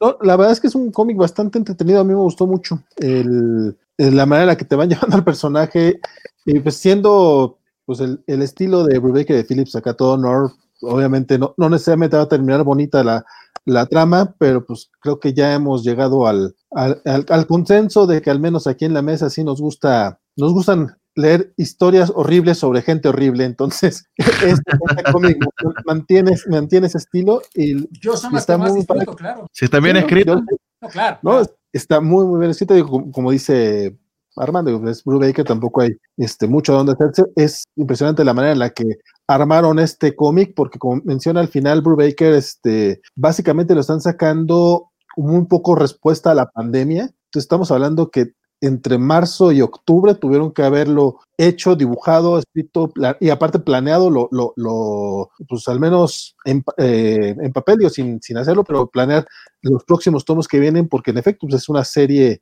a varios tomos. El, el siguiente sale en abril y eh, he escuchado rumores de que a lo mejor esto sí llega en español a México, entonces si no lo alcanzan a comprar en inglés, que siempre es más recomendable el, idioma original si tienen la oportunidad de, de, de, de conseguirlo y de, que no tengan problemas para leerlo, pues es recomendable, pero dicen por ahí que tal vez eh, se publica en español también, entonces está padre porque de parte de Brubaker no hay mucho material, del material independiente de Brubaker no hay mucho en México, entonces estaría, estaría bueno que llegue por donde llegue y como llegue. Sí, está en 401 pesos en Amazon México, Okay. que por una novela gráfica en pasta dura a mí me parece un muy buen precio, tomando en cuenta que en México están sacando seis números de Black Panther. Sí, considerándolo así, está regalada. Y bueno, respondiendo a tu pregunta de death metal, sí lo leí, tristemente sí lo leí. No sé, esto va a sonar tonto viniendo de mí, pero lo encontré un poco anticlimático ¿Y por qué digo esto? Porque a pesar de que sí es fanfiction, sí es Snyder troleándonos, lo que sea que aquí, ustedes recordarán que yo me estaba entreteniendo, lo que sea que aquí, yo sí estaba esperando final, quizá más por los times que no escribió Snyder que Snyder, pero a mí sí me estaba entreteniendo, sí me estaba gustando. Creo que el número nos da lo que ya sabíamos que iba a pasar. Iban a derrotar a The Batman Who ya se veía venir que iba a ser Wonder Woman la que iba a ser la que le iba a ganar y se iba a sacrificar por el momento. Entonces, la verdad, no nos dio ninguna sorpresa nueva, ¿no? No sé, a mí de hecho me decepciona porque yo tenía este idea de que era la despedida de Snyder del universo DC. No, aparentemente es la despedida de, Snyder del personaje de Batman, pero él va a seguir muy involucrado con el DCU. De hecho, inclusive al final te me dicen, hombre, lo que viene de Future State tengo mil planes yo para el universo DC y lo que viene después, o sea, en serio, después de esto todavía no te largas. Entonces a mí sí me decepcionó un poquito saber que resulta que en realidad es como que otro, otro VIP en el camino de la carrera. Quizás se, se, se, iba con Didio, pero ahora que está, que es muy amiga de él como editora en jefe, se me olvidó el nombre de la señora, pero puede ser la haya, lo haya convencido. Ahora esos tras bambalinas no me lo sabía, pero, pero estás de acuerdo que si hubiera sido la despedida de Scott Snyder, caramba, hasta habría valido la pena. Ya, ya te fui, bueno, ya hiciste lo que querías, hiciste el desmadre que querías, valió la pena. Pero si en realidad ibas a seguir, no me queda claro cuál fue todo esto, porque, ok, con esto le abre la posibilidad al este, lo que sea necesario rebotear o no van a rebotear, ya van a, lo van a decidir seguramente hasta marzo. Pero pues en aparte de eso, no dio nada. O sea, la portada tengo que decir que me gustó, medio simplón el concepto, pero está bien, sobre todo si leen lo que pasó adentro, pero pues en realidad se me hizo anticlimático. Van a decir, ¿Cómo que no? Obviamente Climatic es un evento tan malo. Es que de nuevo, a mí no me parecía tan malo, una vez aceptando que era. Creo que era entendido. O sea, si el propósito de un cómic pues, no es cambiarte la vida, sino entretenerte 15, 20 minutos, pues varios números y varios tie sí lo lograron, pero este número pues, me dejó, digamos, qué bueno que acabó. Entonces, de, de los últimos 52, que ahorita en este preciso momento no recuerdo, pero recuerdo que, que, hubo varios, varios momentos que, que sí me agradaron de ese, de ese cómic, salvo el detalle de que parece que querían mantener la idea de que Wally West tiene este lado oscuro, porque en, en ese número aparece un Wally de otro, de otro universo que mató a todos los titanes. Y en este Dark Knights de Emerald me acuerdo que vemos al, al Wally azul también peleando contra ellos. Y toda parte a Wally lo vemos en el, en, el flash del Future State, que no lo mencionamos, pero eso salió creo la semana pasada. Wally es el villano, o sea, parece que DC mantiene todo este rollo de querer odiar a Wally West. Pero dejando de lado eso, creo que el último tie-in de The Last 52 y este eh, fue entretenido, pero como mencionas, este Dark Knight Metal fue así como un, a esto íbamos y ya fue. Creo que eh, tuvo momentos, pues sí, muy, muy del Dark Knight Metal, como a este Alfred Zombie llegando para pelear al, hacia, junto a Bruce Wayne, porque por, por, reasons, ¿no? Porque a fin de cuentas era, no, no, no, había, no había mucha razón para que sucediera eso más que el, el shock value. Y el tema del el plan de Bruce Wayne de que mataran a todos los héroes para poder tener su ejército de, no muertos, que era como el plan último para poder vencer a, al, ejército de, Batman Who Loves, mientras eh, Diana peleaba contra, contra el villano principal. Sí resultó un poco, o sea, sí hay muchos momentos choqueantes, pero no creo que no, no, no justificaron para nada los casi seis meses del evento, porque sí fueron como seis meses, ¿no? Una cosa así. Siete meses, sí, fue larguísimo. Oh, madre.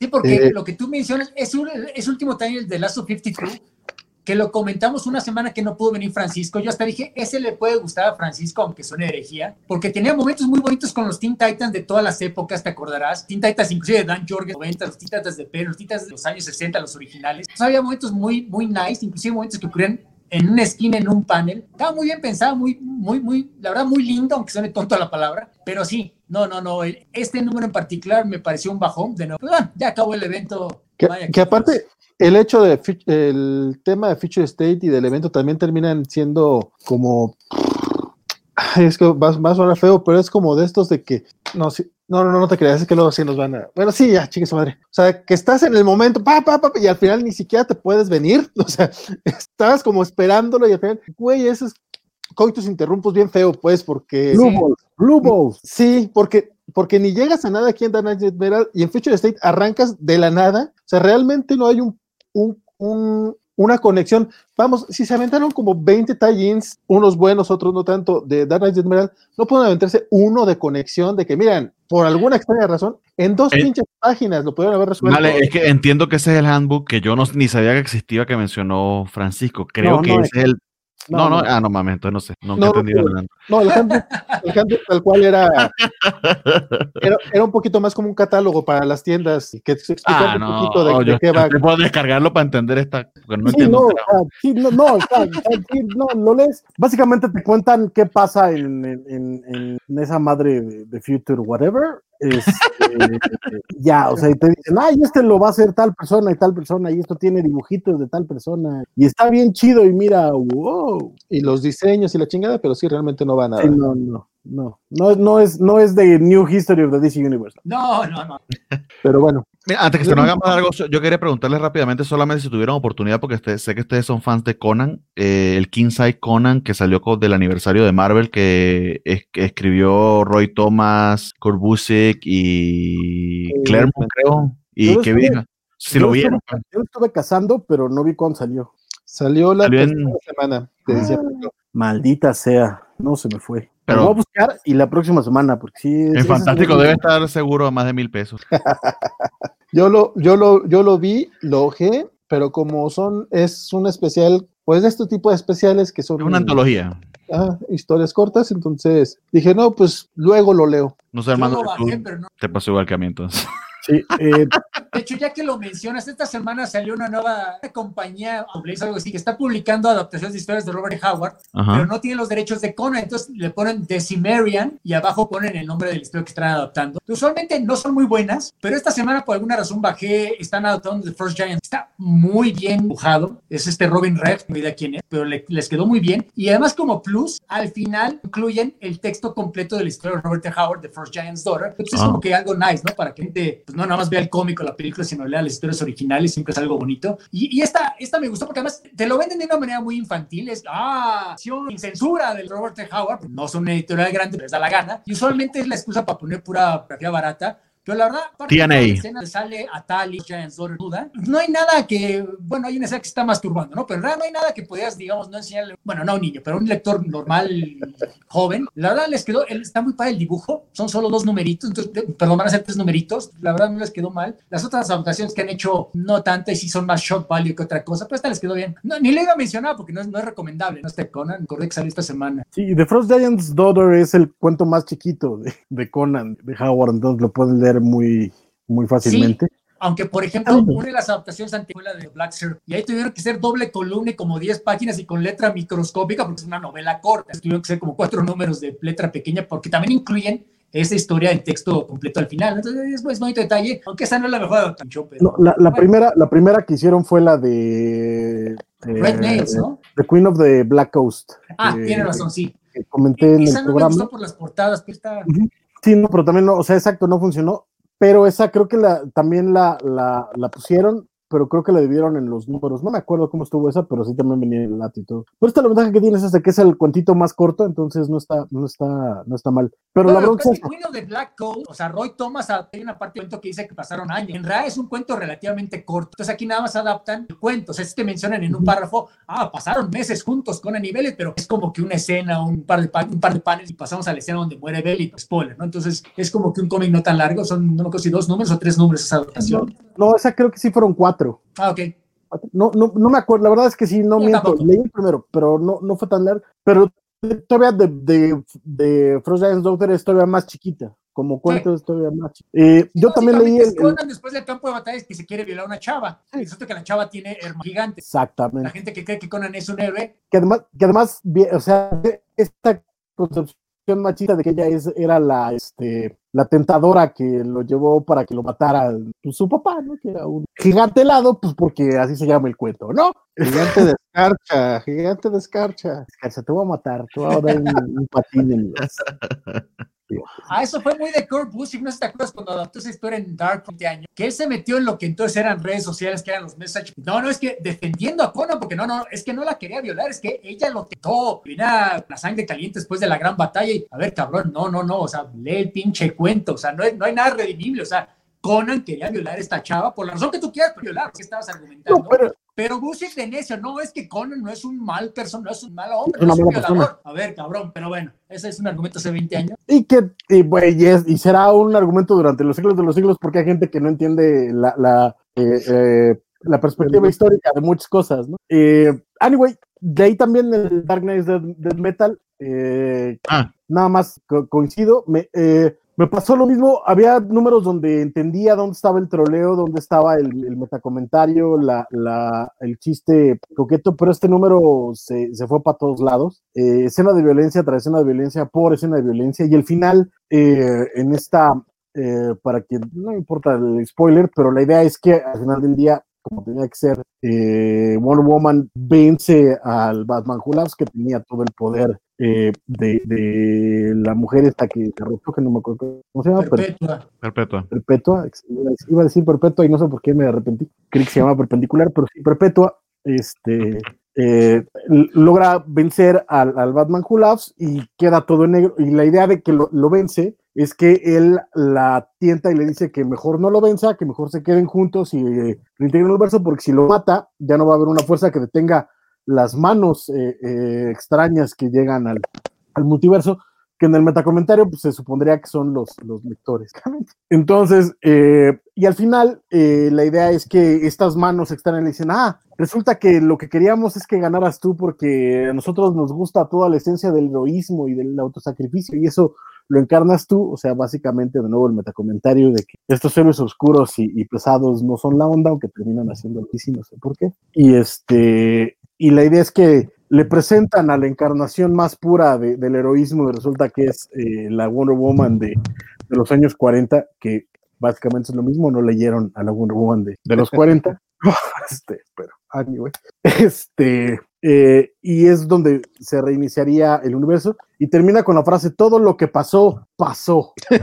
Entonces, güey, o sea, entre tú y yo, ¿o cómo? Es que, es que está, o sea, es, es lo más absurdo. Lo que pasó, pasó. Ok, ¿cuál de todo lo que pasó, pasó? Porque Entre tú y yo, de verdad. Es que lo, lo si todo lo que pasó, pasó, tienes como cinco cosas que se contradicen en, sí mismo. ¿Cómo lo vas a sostener, güey? ¿Cómo lo vas a sostener que tienes una Liga de la Justicia que inició con John Jones y otra que inició con, con, con, con Cyborg? Porque si todo lo que pasó, pasó, las dos pasaron. Entonces, ¿cómo pasó? ¿No? Y te saltas al Future State donde... Lo que pasó, pasó también, evidentemente es, que, es que no sé si vieron, por ejemplo, el Titans de, de, de Future State. Pues pasaron más cosas. Pero de pronto mencionan, ah, sí, porque que empezó con nosotros, pero después eh, le dieron el, el, la, la, promoción a la Liga de la Justicia. Pues entonces ya no es todo lo que pasó, pasó. Pues pasó una cosa y ya, pero no me dices cuál pasó, ni cómo pasó. O sea, estás, estás del culo, de ese, del culo. Es como esta frase que tienen los gringos de que quieren su pastel y se lo quieren comer al mismo. Básicamente la excusa de borrar todo este retcon, todo pasó, sí,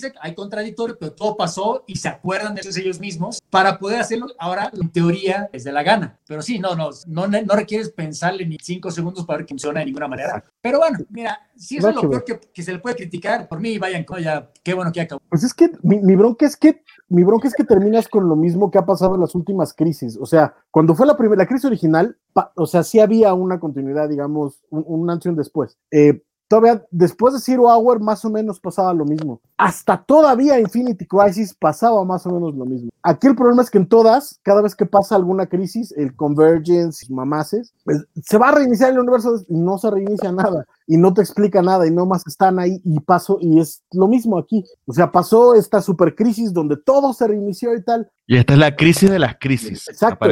No, lo que pasa es que esta, el, argumento es que esta es la entonces, Ah, sí, esa mamada. Sino que en cierta forma estás borrando las crisis anteriores. Entonces estás otra vez, todos los comes que han ido están en continuidad Sí, por supuesto, no funciona de ninguna manera, pero es como que, ahí sí lo entiendo que esa fue la consigna editorial de Opción Snyder, ¿no? O sea, quítanos los red, o sea, ya no es necesario redcon, en teoría todo pasó, y ya cada quien, si tiene editor en su cómic cinco años algún problema, pues él que lo explique de alguna manera. Sí, no, En efecto, no está resolviendo nada, pero esa fue la consigna. Eso se sabía desde el principio, ¿no? Desde los previews de Death Metal, inclusive cuando te mencionaban es de Anticrisis, se veía por dónde iba la movida. Pero es que, no funciona es otra cosa, pero eso es. Ya pero, pero, es que es un poco la, la, la o sea, que fue parte de lo que mencionábamos casi cada mes durante todo esto, ¿no? Porque de pronto decías, es que tienes esta aparición de la Justice Society en, en Legión Superhéroes, ¿de dónde salió? Tienes de pronto que ya regresó Jay Garrick, ¿de dónde salió? Porque se suponía que todo eso nos lo iban a explicar en esta chingadera, y en esta chingadera no nos explicaron ni madre.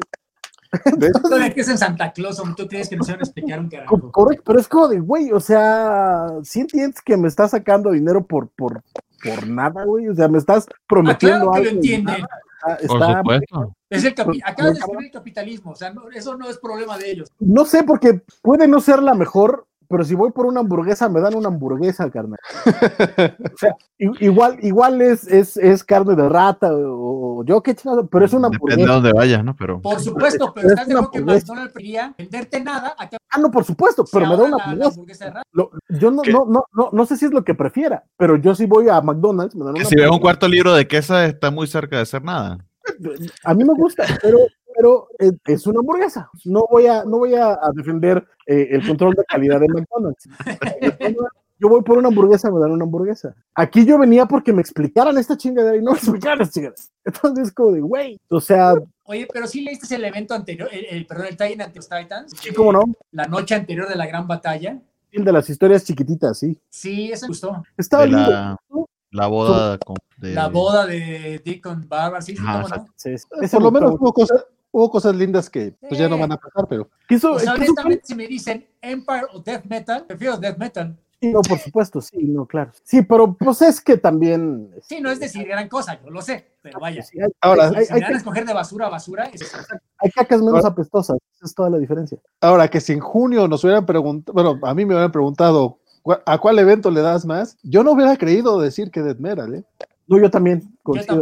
es cierto, porque es el que tenía la premisa más descabellada. Y que de hecho creería yo que nad, no, eh, en un principio no, su intención no era hacer la anticrisis del gran evento. Eh, eh, terminó siendo eso por el desastre que pasó con 5G y, y, que tuvo que asumir este Snyder ese, ese rol y hay que decirlo, los primeros dos números eran asquerosos. O sea, en este programa los leímos y dijimos, no manches, esto está horrendo. Por ahí del tercero empezamos a decir, mira, creo que vamos entendiendo la broma, vamos viendo por dónde va este rollo, ¿no? Y nos empezamos a divertir con, el, con, con la broma. Pero de nuevo, sí, pero si te compro una hamburguesa, una hamburguesa. O sea, no tiene que ser la hamburguesa, güey. No tiene, o sea, neto. Es que, es que vale, lo dije, es un coitos interruptos. eso lo, pues mira, ejemplifica muy bien. Ah, mira, todavía el coitus interruptus te lo paso, ¿no? Porque mira, pagaste por eso, ya si no llegaste, estupendo, ¿no? Ya, ya es tu bronca. pero, es que es, es, es, como si dijeran, ven y te ponen a ver, este, te ponen a leer death metal en vez de eso, ¿no? En vez, de ponerle sabroso. esa es la parte ojeta. O sea, ni, ni siquiera hubo, ni, ni, siquiera. Es muy feo, es, es, muy feo, es muy feo. Esto es lo que quería decir. Bueno, para ser una semana tan flaca, es horas. Pues sí. Lo bueno es que queríamos un de media hora. En fin, ya dijeron, death metal es como ir al table y que te den un abrazo. No, ni, siquiera. Que te digan hola desde el otro lado. y te, por supuesto. extraño los temas. ¿Qué? Perdón, ¿qué? Eh, Amigos, ya, vámonos. Puro tornillo en este programa, perdónenos, chicos. Un, un ejemplo más de heteropatriarcado en la covacha. Yo creo que ya uh, está viendo, no se preocupe.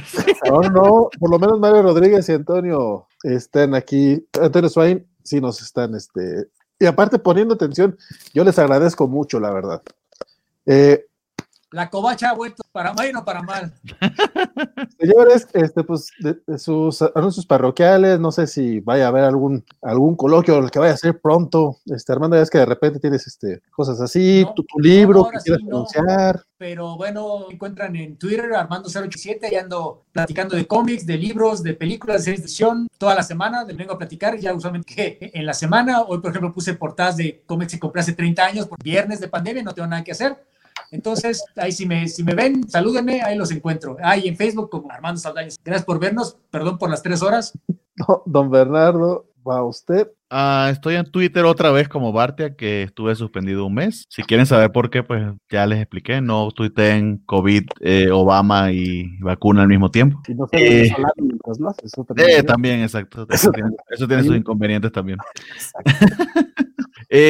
Eh, eh, pues, ahorita estoy muy, muy metido en anime. Este año me puse la, la, la tarea de, de, de, seguir más anime durante las temporadas. Eh, están pasando cosas bien interesantes. Está la última temporada está con Titan. Doctor Stone inició temporada nueva. Eh, eh, eh, si quieren seguirme en Twitter, estoy haciendo comentarios respecto a las series. ¿Qué tal Jujutsu Kaisen? Jujutsu Kaisen está. Tuvo un pequeño bajón porque como que está tratando de hacer muchas cosas al mismo tiempo, pero esperaría que ahorita con lo, con la, con lo que va a empezar, que de hecho ya estrenó hoy y voy a verlo ahorita, espero que mejore, que mejore bastante. También ReZero está muy buena, hay bastantes series muy muy buenas eh, esta temporada. Eh, la temporada pasada pasó lo que para mí fue el mejor anime del año, Golden Kamuy. Este, la tercera temporada estuvo puta madre. Entonces, nada, eh, eh, esa es la onda en la que ando ahorita, por si, por si quieren seguirla, pues eh, ahí está. Francisco, no te digo Don porque luego se malinterpreta. Sí, no, ya sí, este, como ya no van a ver aquí, váyanme, síganme en Facebook como Francisco Espinosa Stand Up, en Twitter e Instagram como Blackpack05 y desde la semana pasada estoy en un eh, canal eh, que se llama Todo Cine con eh, un carnal uruguayo, un carnal argentino que vive en Argentina, lo aclaro porque hay otro carnal argentino que vive en Florida eh, y estamos hablando de Star Trek los sábados a las 5 de la tarde hora de México, entonces este, para que lo chequen, a partir del día de mañana aparentemente vamos a empezar a reseñar las nuevas temporadas de, de Star Trek, vamos a empezar con el piloto de, de, Discovery, este, a ver, a ver si no me patean de ahí, pero eh, pues ojalá me, nos vean y me sigan y estamos en contacto. Muchas gracias por aguantarnos tres horas. Muchas gracias a los chicos y gracias a, al doctor Armando por decirme que viniera a echarle la mano. ¿Va, ¿Va, a ser en vivo, Francisco? Es muy correcto, la, en vivo a las 5 de la tarde. Muy bien. Eh, entonces, este, ahí el que quiera, ahí nos vemos.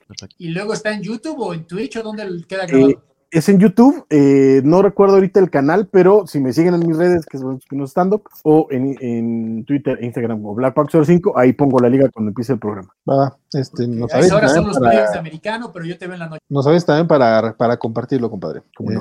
Eh, y pues nada, eh, muchas gracias a los que nos estuvieron aguantando aquí las tres horas. Este, por acá piden que ya no se corten tanto, esperemos que no tanto.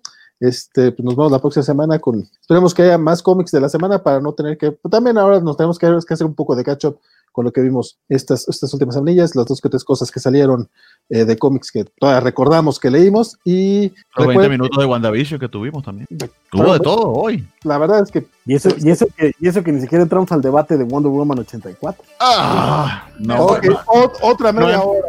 No empecemos. Este, nada más, este, tenemos... Está buena, está buena una barra en YouTube este, de seis programitas a la semana. Han estado acá apareciendo los horarios, ya no se los va a recordar porque ya es mucho. Síganos, en nuestras redes sociales, estamos en Instagram, Facebook, Twitter, TikTok, Discord, Twitch, YouTube y pues donde, donde nos dejen ahí nos metemos, este, trataremos de mantener activas, porque tampoco tenemos muy activas algunas redes, pero trataremos de hacerlo este año. Muchas gracias por haber estado con nosotros y pues a, darle que ya, ya el, el 2021 y nos veremos aquí cada viernes. Hasta luego. Bye.